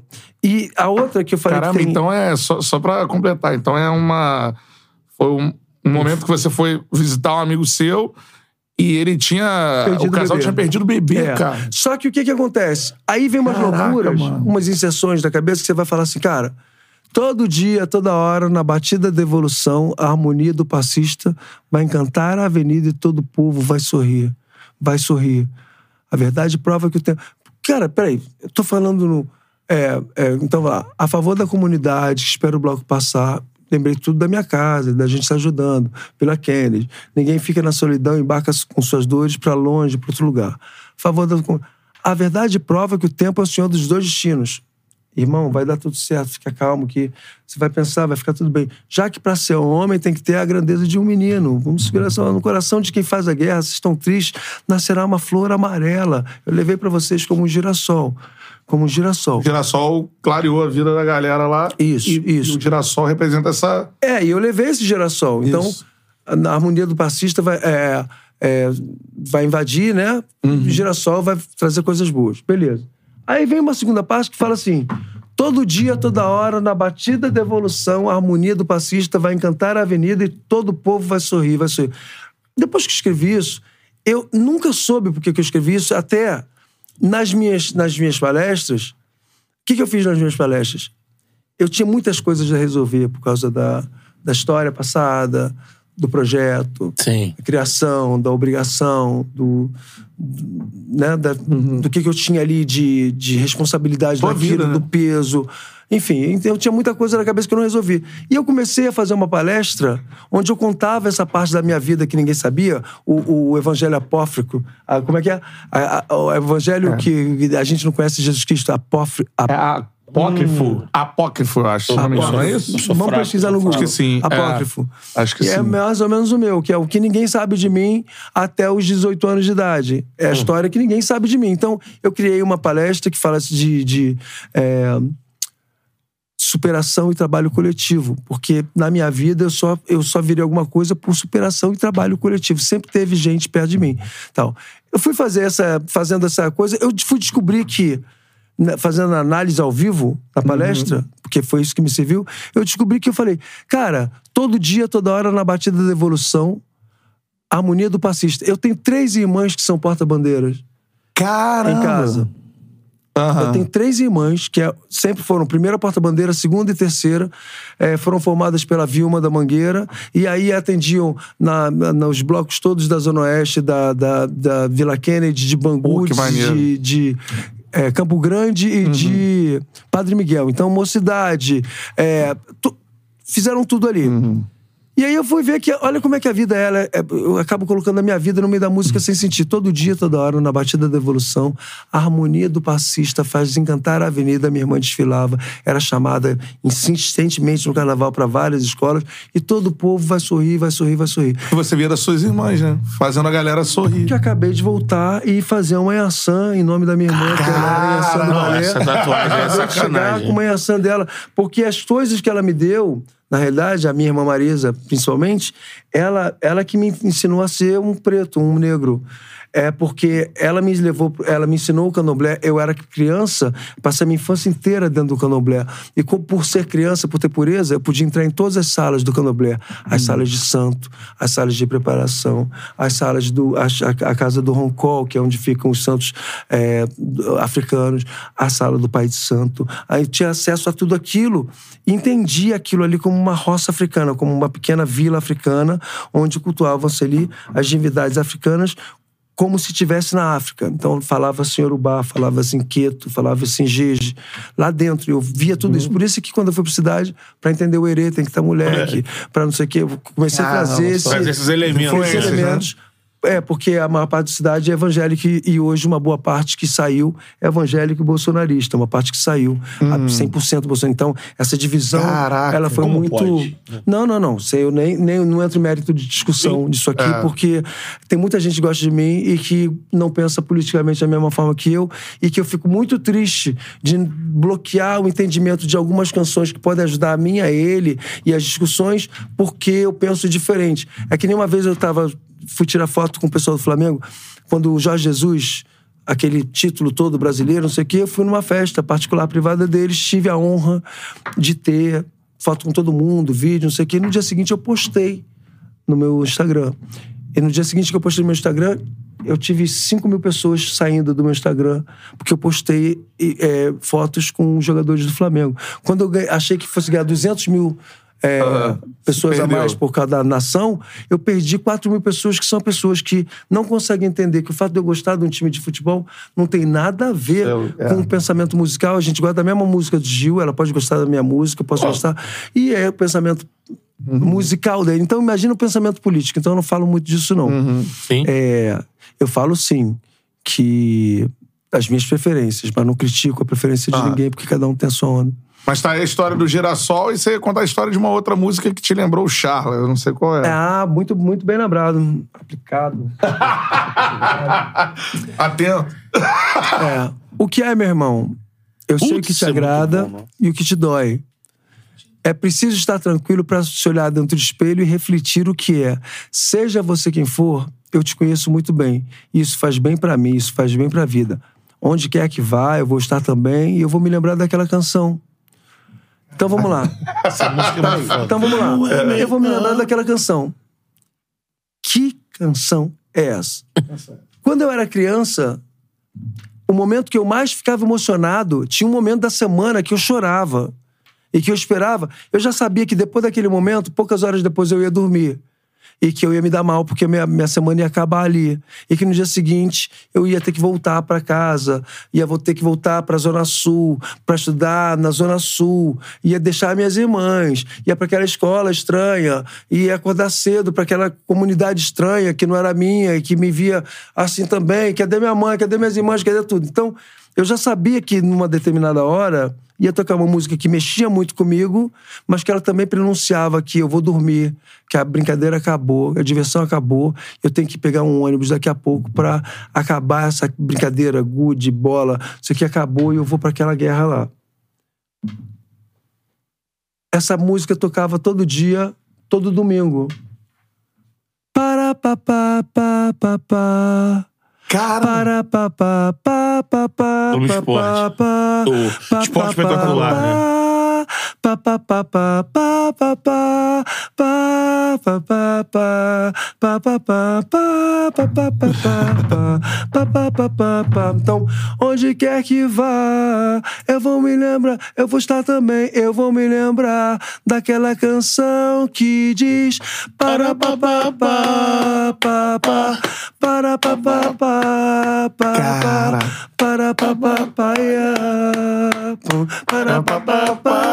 bendito é. é, essa, essa música ninguém sabia disso, né? É isso, essa música é isso. Eu ouvia que louco, essa... Tony. Eu ouvia todo Caramba. domingo. Caramba, mano. Para, eu gostava tanto de esporte, era tão apaixonado por esporte Sim. já, era uma criança tão fissurada. Maluco, eu, me emocionava com essa música também. que tocava essa música, eu chorava.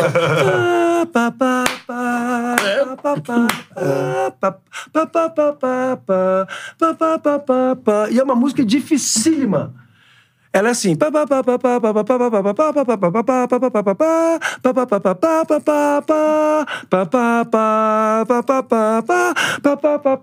Não, ele é todo.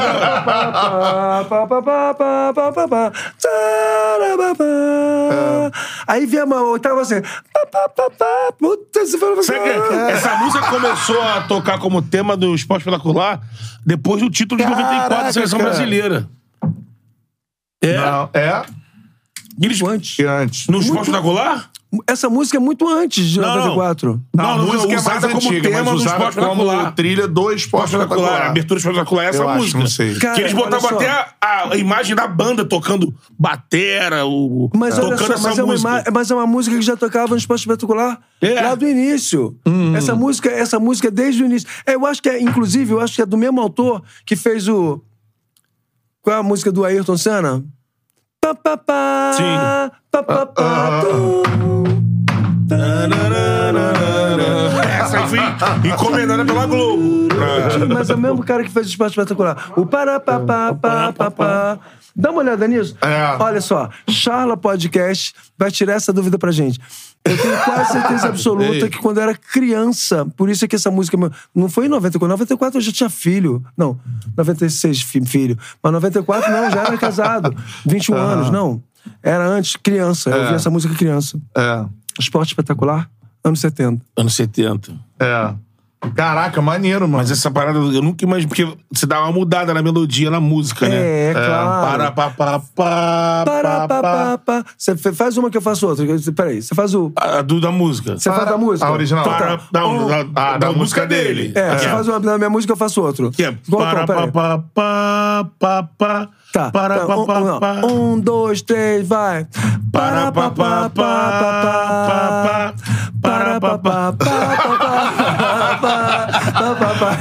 Se pensar em mim, Eu se não vou enrola. é. Eu não posso pensar em você também, senão enrola. Cara, que, sensacional, isso, hein? é. Processo de composição, cara. É, um negócio assim. Toda, toda música tem uma Isso história. é maneiro demais, cara. Isso aí, pra mim, é. Ah, Saiu na, abertura nos anos 80 e voltou em 94. Aí. a música Tá começou. ó, viu? só, só que o B falou aqui em off. A música começou em 1977. No último espetacular. Em 80 saiu da abertura e voltou em 94. Isso aí. Então O você autor- se lembra lá. É, isso. O autor não, não é J. Petanco, não. J. Petanco é o cara que fazia os filmes de Trapalhões. Mas o autor é um cara que. Hã? Mansfield. Mansfield. Mansfield. Sabia que é o nome gringo. Mansfield. Caralho, que foda, Mas o pai. outro, o outro do Ayrton Senna não é do Mansfield, não. Não. Muito é do Grupo 9, eu acho. Não. Não, é um carinha que há Não, pouco tempo que, apareceu. que faz as trilhas da Globo. É.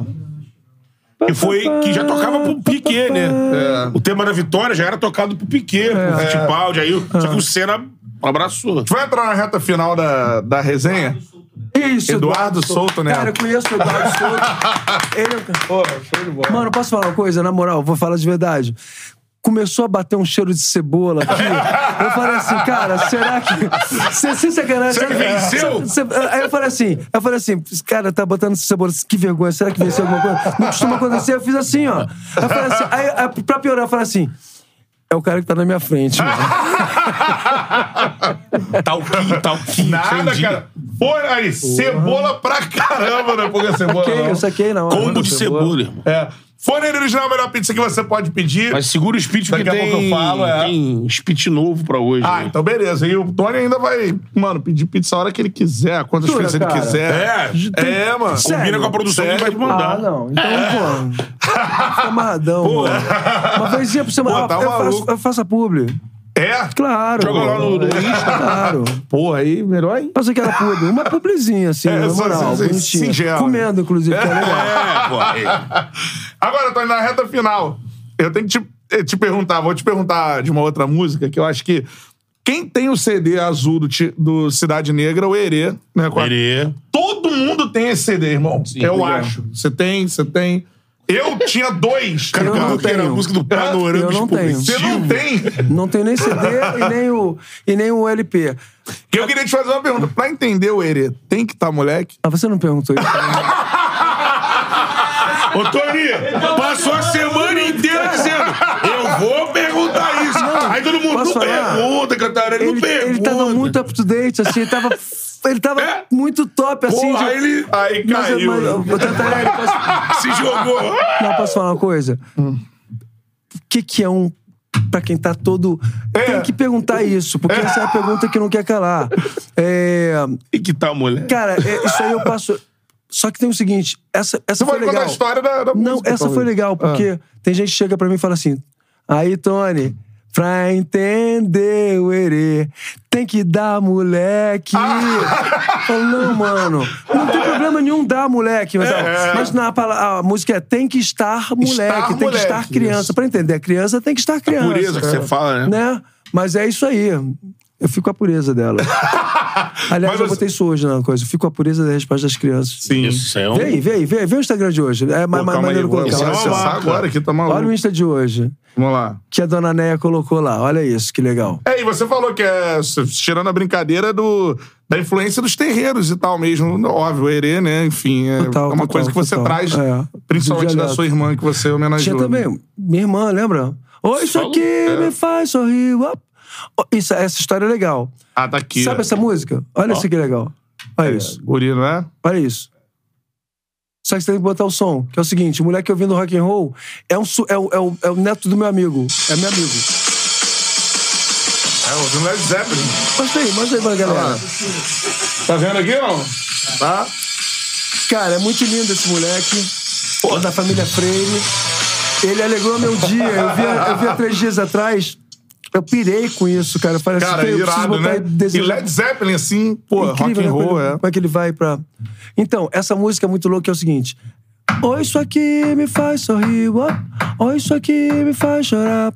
Isso é que faz a vida. Não vou repetir. Oh, isso deu pra mim no tarô. Oh, isso deu pra mim no tarô. Isso deu nos búzios que a minha irmã jogou pra mim. O que, que é essa história? A minha irmã chega antes, quando eu. Logo assim que eu saio do, do, do- da Bel e vou pra cidade, ela chega pra mim e fala assim: Eu sei que você não gosta, eu sei que você não pede, você não faz, mas você sabe que eu cuido do teu santo. Então, Aninho, eu joguei os búzios pra você e no teu santo veio o seguinte. Vem muita coisa, vai acontecer muita coisa. Caramba, Vem muitos sério? dias de muita felicidade, ao mesmo tempo de muito trabalho, ao mesmo tempo de muita tristeza, mas vem uma coisa muito grandiosa que vai acontecer, teus santos todos hoje já estão falando tal, não sei o quê.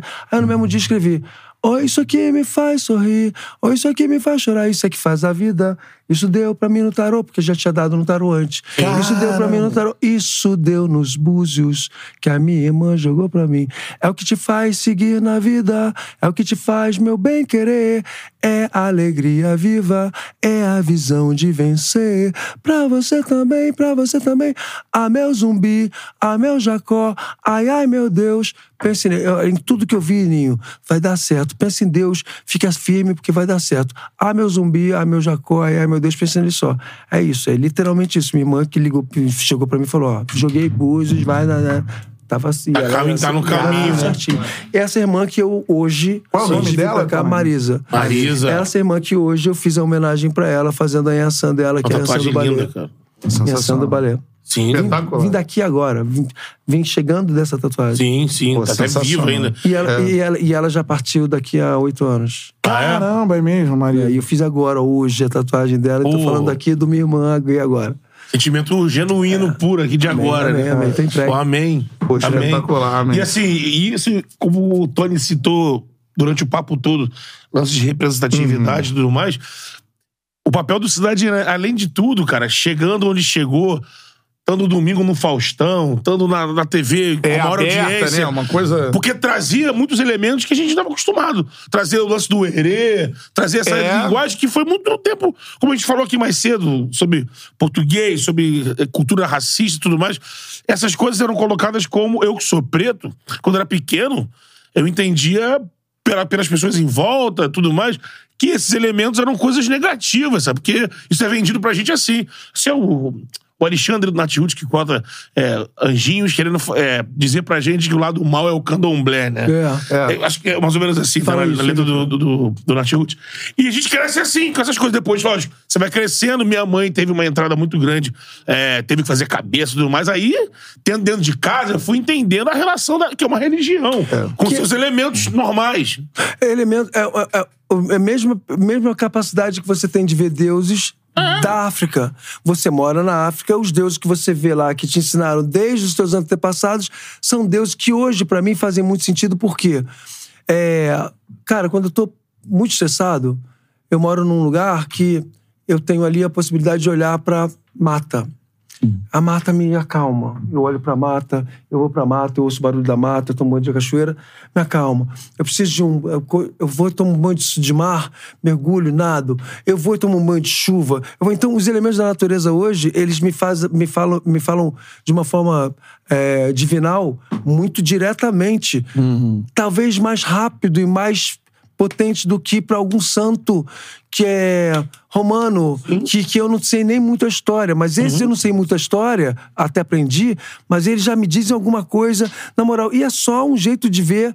é, são os mesmos arquétipos, as mesmas histórias, só que de um ponto de vista africano, porque eu tenho um ponto de vista africano para ver que eu que. claro. Desculpa, eu não sou nada, nada contra e acho que lindo. Eu não sou afro-celta. Eu não sou celta. Eu sou afro-brasileiro. Tenho- Sei que a minha descendência direta vem da África pra cá, a partir de 1600. mil- é, foi dali que começou eu estar aqui. Antes disso, meus antepassados estavam lá na África. E é isso, é isso que eu me compreendo. Então é natural pra mim entender que o candomblé seja. Até porque o candomblé ele tem uma coisa muito legal de Cara, é muito moderno. É o seguinte: é isso aqui. É isso aqui que você faz, que você pensa. Se pensar mal, vem mal. Se pensar bem, vem bem. E sabe, a- a- o, o- o sol tá aí pra te proteger, o vento tá aí pra te fazer mudança, a água tá aí pra te purificar. O negócio é assim, é simplão. É, é natureza e gente. Então tá tudo certo pra mim. Eu tô cada vez mais entendendo o candomblé como filosofia. É isso, é impor- muito importante. Duas últimas perguntas. Esse é que eu quero fazer também, se tá embolado aí. Eu Fala aí, fala aí. não sei. Sobre o quê? Posso? Ah, eu quero saber, eu tenho- temos que falar de, da- das participações históricas de Tony Garrido no Rock Bola, pô. Exato, essa é uma das perguntas. Pô, é o Bernardo Falcão sempre mandou um pô. superchat aqui, ó. Tony Garrido dava aula no Rock Go, mano. Rock Go, Rock Go. Não. Craque. Não, foi bom, foi bom, foi bom, foi bom. Ali era- enquanto era patético, era bom. Depois ficou sério, as pessoas começaram a querer ganhar, ganhar, Uma ganhar. fute- Cara, Não, é. era patético por quê? Porque tinha um montão de gente que não sabia jogar nada, um montão de gente que jogava bola, mas no final das contas a média era ruim É. e divertida. As pessoas resolveram entrar numa de acreditar que, pô, pra gente ganhar, vamos fazer. Aí começou a falcatrua do futebol, que é botar gato. Que é botar gente que não é da banda. A graça era ser a banda. Banda ruim ou banda boa, você estava jogando com colegas. O pessoal começou a botar federado, gente que não era, aí dizia que era da bateria, com esse negócio de ter percussionista. É da percussão. Aí tirava uma foto, dava um pandeiro na mão do moleque, o moleque não sabia nem pegar um pandeiro assim. Dizia que era da percussão. Aí começou a ficar sem graça. Pô, as porque... bandas que eram menos conhecidas do grande público deviam fazer isso direto. Sim. Não, cara, direto, É. mas a gente sabia que era gato. E não adiantava reclamar porque passou a ser uma competição muito louca. Mas foi muito divertido e, e gerou uma modalidade, né? Que de vez em quando tem que fazer. Pô, eu sinto mó saudade do Rock Go, mano. É mó barato, é mó barato. Caraca, mano. Era barato. muito maneiro, Enquanto assim. foi puro, foi legal. Tem- Aham. Um dia vocês me chamam aqui no Charla de novo pra contar as duas versões do Rock Go. Você deu uma prévia, mas é Isso isso. é legal. É. Isso é Sim, legal. isso é já, pica. já dá, já dá. Não sei se é pica, porque pica. mas já dá, mas já dá, mas já dá um astral de. Dá pra fazer uma chamada falando assim. É. "Pá, pá". Outro dia, eu fui, eu fui no, no podcast do Serginho Malandro. Ah, Maneiro, legal. Assisti. Papagaio falante. Papagaio falante. Cara, eu falei, pô, bicho, contei a história do Juninho, a história do Júnior lá na, na- na- na- no programa da Globo que eu fui. Sim. Que a gente tava lá, da história da canetinha. E aí eu fui, eu eu falei daquele jeito carinhoso, né? Eu falei, "Pô, Juninho, filho da puta, não sei o que. pá." No dia seguinte, sei lá, Tony Garrido no podcast. Júnior é um filho da puta. É, não, o negócio é muito louco, né? Eu falei, é, Tipo assim, pô, mano, filho da puta, o que, que tu fez comigo? Me deu um caneta ali. Ninguém- te amo, te adoro. né? Ah, Então, assim, então essa, essa chamada já dá pra botar assim. Tony Garrido vai contar a verdadeira história do Rock Go. Birigui Arena, né? Birigui Arena, é. Aí os caras pegavam, os cara pegavam pensando com apelido também né, na galera. Pois mais. é, mas é- a, a partir daí, essas histórias... Ficava bolado com isso? Não, não ficava bolado com isso. Vou contar na próxima vez que você. Bonfaio. Qual era o outro? Bonfaio. Bom, vai o Marco, Bian... Marco Bianchi, Bian- né? Bianchi, É, Marco Bianchi. Bianchi. Não isso aí. Ó, já deu pra ver que. Aquela pilha ali, ó. Os artistas ficavam Eu putos. quero outro chala, irmão. Daqui a uns três meses aí eu quero outro chala. Que isso? Não, Eles, e pra eles fizeram a releitura do TikTok, algum aplicativo desse aí? Fizeram agora recentemente. Fizeram, é. né? Só ali no TikTok. Só né? no TikTok, isso aí. E que, porra, tem uma audiência. o? O Rock Go. É, uma edição. fez um. é, não sei se foi 20, 25 anos. Não, 20 não, mas já- anos. mostrando as partidas antigas. Não, não, mas fizeram, um- fizeram um torneio né? ali e tal. é, chamaram algumas bandas e tal, tudo mais. Sabia. É. Eu, sei que o, eu sei que teve no João Rock. Teve, o, João teve, Rock. teve o futebol. João, João Rock Engenharia. Sim, sim. É. João Rock Engenharia. É, um dia, pô, a gente podia fazer um especial Rock Go e traz a galera. Tony conta a verdade do, do Rock Go. Vários vêm trazer verdade do Rock Go. Vai ser muito legal. Ih, mano! Programão, hein, mano? Clássico! Verdade do Rock Go. Só os ícones do Rock Go. Porra, isso é bom, É aquela, é tipo a final da Copa de 98, né? Vai ser É, muito se legal. você hein? soubesse Se vocês soubessem o que aconteceu, vocês ficariam enojados. Vai ser muito legal. Não, não chega a esse ponto, mas. mas dá Mas eu imagino que, devia- assim, vamos bater essa edição. Mas imagina que devia ser um caos, aquela produção, juntava aquelas bandas Então, todas. olha só, Uma coisa olha só. louca. Então, o Rock Go é legal pra caramba e a história é legal pra caramba. Eu tenho uma história que eu posso contar que é uma história que Inclusive vai sair num livro depois, que é uma história de absurdos, assim, coisas absurdas. Então, teve uma coisa absurda que eu vi no Rock Go que um- uma hora eu conto, assim, que é, que é legal de contar. É, mas é outro dia. Tô, tô falando sério, é legal, é legal, é legal, é que legal, é legal. Então, beleza. O... Pra terminar, o Timbre, Timbre falou aqui, ó. Cantarelli, pede pra ele falar sobre o som que ele gravou, gravou recentemente com o Marcelo Falcão. Yeah, na, na, na, na, boys, na, na. Você chegou a ouvir? Eu ainda não ouvi. Pô, passa aí depois, se puder. Eu sei que não é videocast, mas é, é um negócio Essa muito reunião aí, legal. Falcão com Ih, é um né? negócio muito legal que talvez Falcão, dê... ele gosta de reggae roots, né, cara? Ele fica Gosto de postando as tudo, né? Gosto de soul, de reggae, trovão, Falcão Trovão. É, Cara, é um negócio que é A dupla muito legal. braba demais. É uma parada muito legal. Eu acho que ele vem aqui se vocês chamarem, tá? Se vocês convidarem, ele vem. maneiro também. Ele Muito vem, maneiro. é, inclusive é uma hora muito boa, ele tem muita história pra contar. É um momento que ele tá cheio de música pra contar também, pra mostrar, tocar um violão aqui. Que, aliás, vocês não botaram um violão, que eu achei muito bom. Que a gente conversa. Pô, a gente conversa. Mano, eu chego nos lugares, às vezes eu tô em Te algum entregam lugar, assim, né? alguém fala assim: ah, não, quando dá uma palhinha, dá uma palhinha. Fala assim: eu dou uma palhinha se algum médico operar um fígado agora. Aí eu dou uma palhinha. Porra! Entendeu? Então. Mas eu acho que o Falcão ia ficar amarradão de vir aqui, porque tem muita Pô, história ajuda a legal. gente nisso aí, Tom. Não, isso é fácil, isso é, É, ontem. né? É, Pô, isso é é ontem. top Nossa demais. galera aqui, nossa galera da Dona Neia. É, Dona Neia, aliás, eu queria anunciar. Dona Neia é meu, meu novo. Minha, meu, meu braço, meu, minha, minha, minha capa, minha força, meu, meu ombro e peito digital. A gente tá fazendo um trabalho, estamos começando agora a fazer um trabalho Irado, bem legal. legal com Dona Neia. Então, todo mundo aí, galera Dona Neia, queridos que estão fortalecendo aí, a gente é uma família agora, vamos com tudo, tá? Ma- Maravilhoso. Cheio de conteúdo maneiro. Bacana demais, mano. Show de bola. Ó, Falcão, estamos te esperando aqui, beleza? Então fala, só se você falar, ele vem. Se você falar que agora, pra galera que tá ao vivo. Pô, Falcão, te amo. faz, faz, faz. Na moral, faz. Faz, faz. pô, agora? Vai. Tá maluco? Um, dois, três e. Falcão, te amo.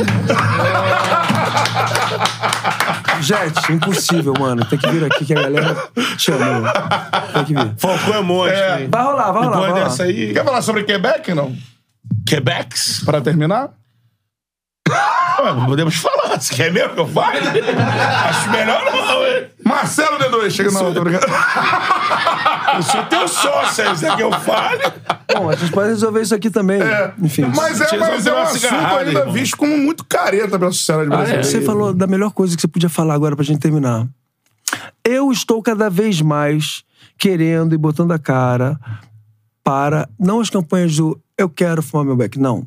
Isso aí eu acho que tem outras campanhas que também essa é muito importante porque tem gente que morre, tem gente que toma Sim. tapa na cara ainda por causa disso. Mas se eu tivesse que entrar numa campanha agora de uma só pra marcha da maconha ou alguma coisa que eu acho eu acho legítimo. Mas eu tenho pouco tempo pra botar uma imagem séria e, e acreditar Uhum. num negócio e levar a sério o meu speech. Então eu iria pra alguma coisa relacionada à fome, eu iria alguma coisa É. relacionada à a morte de jovens pretos e morte de né? jovens gays.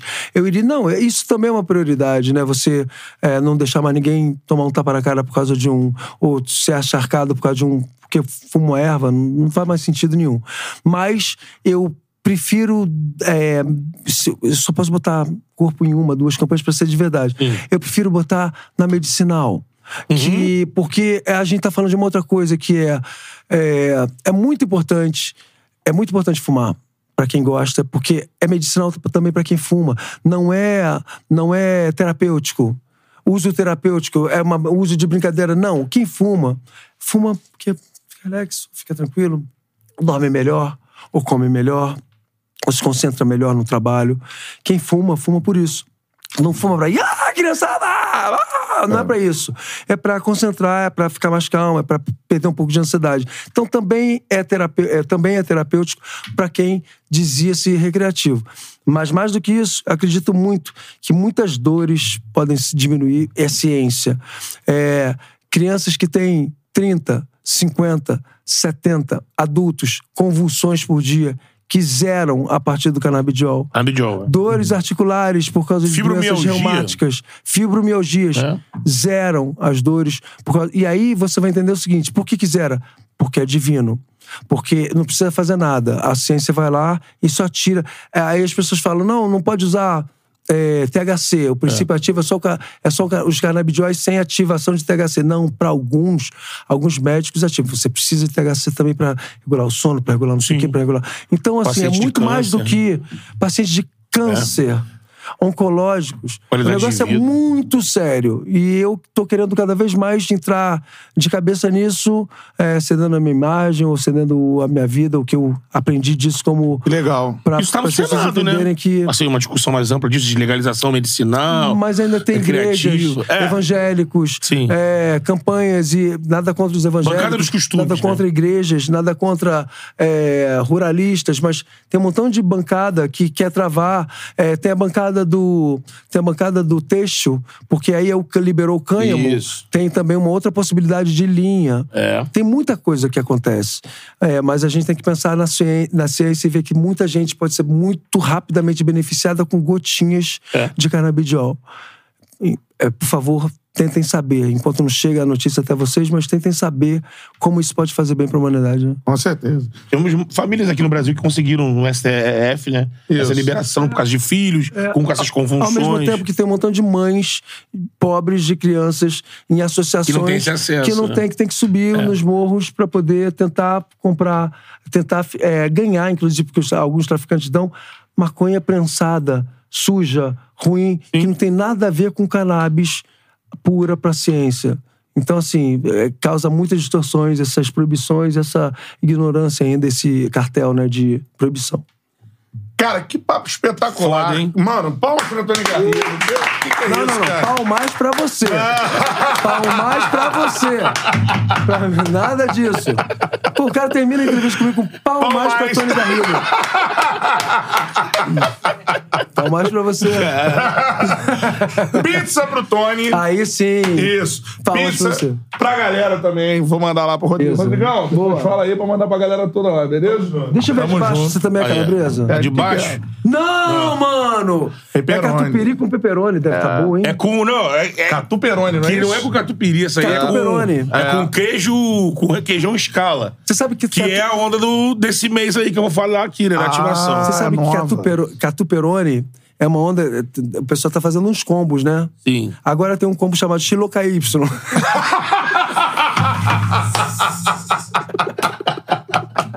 Você vai vender isso aqui. Forneria Original, a melhor pizza que você pode pedir. QR Code tá aqui na tela, aponta o celular pro QR Code, você cai no delivery da Forneria Original. O Tony Garrido vai levar quantas pizzas ele quiser. Show! Né? Aponta o celular pro QR Code, você cai no delivery da Forneria, bota o cupom CHARLA10 que, Que você ganha 10% de desconto em né? qualquer pedido, beleza? E- e, e franquias espalhadas por todo o Brasil, né? Sim. Forneria entrou nesse. A partir de sábado. Sábado foi dia primeiro, né? Foi. Sábado. Desde sábado começou o mês né, da pizza, Festival Scala, né? Na Forneria Original. A partir agora do dia 1 do 7. É da Forneria É, Original. aí. Eu quero muito. Durante Eu esse mês de muito. julho, as- é, tem essa esse movimento do queijo escala. Sim. Então, todos os sa- sabores clássicos na forneria, que eram com creme cheese ou com catupiry, vão ser substituídos pelo requeijão escala, Que é espetacular. que é espetacular. Então, assim, veio de São Paulo, não veio? Não, é do Rio. Não, foi é pra São Rio, Paulo. mas São foi pra- Paulo. foi pra São Isso, Paulo São também. Paulo. Tem dois Mandando sedes, ver, é. Itaimibi e mais uma segunda sede. lá. duas sedes de São Paulo, A isso. primeira foi Itaimibi. E aí, amigo, você tem... é, você vai mudar na, na pizza de quatro queijos, Uhum. que usa requeijão, vai ser escala. Na de frango também, que é Isso. famosa. Frango catupiry, vai ser... Tem a modalidade frango com requeijão escala. E aí as opções do festival que você vai ter com o queijo da escala é pepperoni com requeijão escala, que é essa que o Tony abriu aqui. Isso. Calabresa também com requeijão escala, camarão com alho poró com Oi, requeijão é escala. A Levíssimo também vai levar o requeijão escala. E eles também têm uma de camarão VG com escala, que Olha é só aí, especial. Come com garfo e faca. Mentira, assim, não tem, não tem mesmo. Tem camarão, tem Eu camarão. uma dessa, uma de camarão VG E a de quatro queijos, como eu falei, vai ser durante o mês todo de Show de julho bola. esse festival aí é, das pizzas, Festival Escala na Forneria Original. Tamo junto, Forneria Original. É nóis. E aqui, ó, temos que falar do nosso outro parceiro que é a KTO. KTO. Você vai fazer aquela fezinha, né, mano? Ó, vem rodada do Campeonato Brasileiro e vem Copa do Brasil antes, mas a rodada do Campeonato Brasileiro tem quatro times se enfrentando, os quatro primeiros colocados do Brasileirão, irmão. Botafogo e Grêmio, Palmeiras e Flamengo. Na próxima rodada do Brasileirão, né? De cara, de cara, essa é parada. E na Copa, Copa do, do Brasil, Brasil. vem aí. Palmeiras e São Paulo, Flamengo Atlético Paranaense. Isso. É, cara. Eu tenho uma Quarta-feira ideia, já tem cara, no eu tenho uma Maracanã. ideia legal, que é o seguinte. É, claro, tô me metendo aqui na parada, mas eu poderia fazer, por exemplo, uma pizza Tony Garrido é, com as coisas que eu gosto na faneria e toda a renda seria destinada a vocês dois. Se você quiser, eu não vou me recusar. E o silêncio? E o silêncio? Se você vai transferir os royalties pra gente, Pô, estamos aceitando, né, meu bolso agradece. Faça sua vezinha na KTO, QR Code tá aí na tela, apontou o celular pro QR Code, você ganha 20% de bônus no primeiro depósito. Vai dar Mengão, quarta-feira. Quarta-feira. Então é aqui, é, porra. Jogo de ida. Eu acho, cara, que Quarta o Flamengo final. ganha aí de uns 5x0. Não. Tô brincando.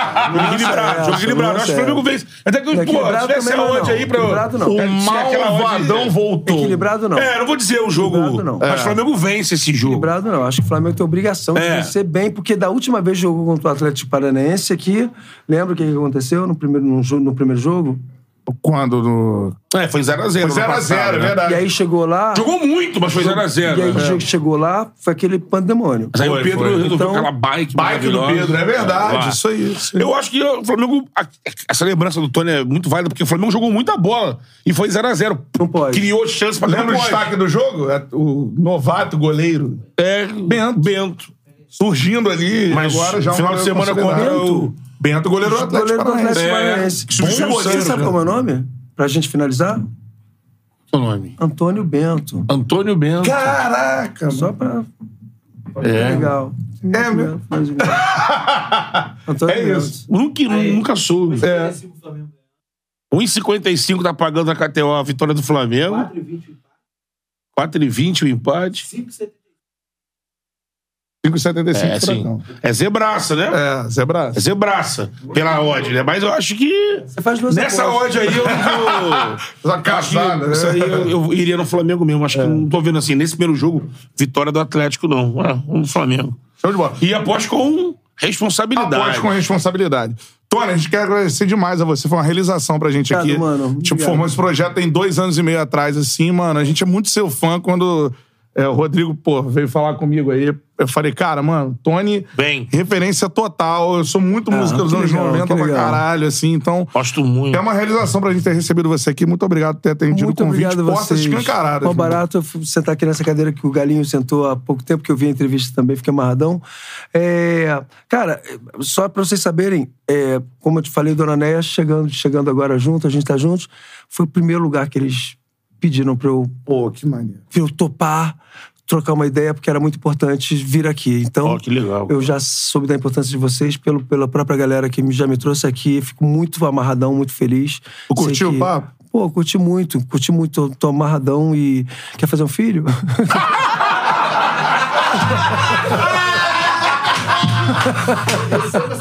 Ele costuma dizer que se apaixona por Diniz. todo mundo.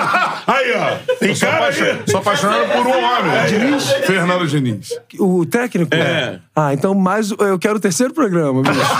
Porque a gente tem que falar sobre isso. Olha só. Assim, olha só. Nada, con- assim, nada contra, pelo contrário. Eu, eu vi, vi o Diniz como centroavante. Adorava o, o jogo dele como centroavante, achava ele sempre nervoso, esperto, inteligente, corrido. Agora, é, eu não sei se, se eu tô certo ou se eu tô errado, mas para ser técnico da seleção brasileira, tem que já ter ganho algum time na altitude. Na altitude. Porra, tem que ter ganho alguns títulos variados e tem que já ter ganho algum título, algum jogo na altitude. Na altitude. Então eu não, não tiro o mérito, não dá pra tirar o mérito de quem tem mérito. Ele tem muito mérito, ele tem um modelo de jogo incrível, é, uma ideia de jogo incrível, bonita pra quem vê futebol, que ainda não ganhou muita coisa e ainda não ganhou nenhum time na altitude. É só questiono a seleção brasileira. O resto eu não questiono, não. Como, como um grande um grande pensador de futebol e um cara com coragem. É, não gosto do que ele fez com o Tietchan, não mesmo, lembro toda hora. Sim. Não gosto, não acho legal. mas também não, tenho, não, não sou ninguém pra falar da vida dele. Por que, que ele falou aquilo?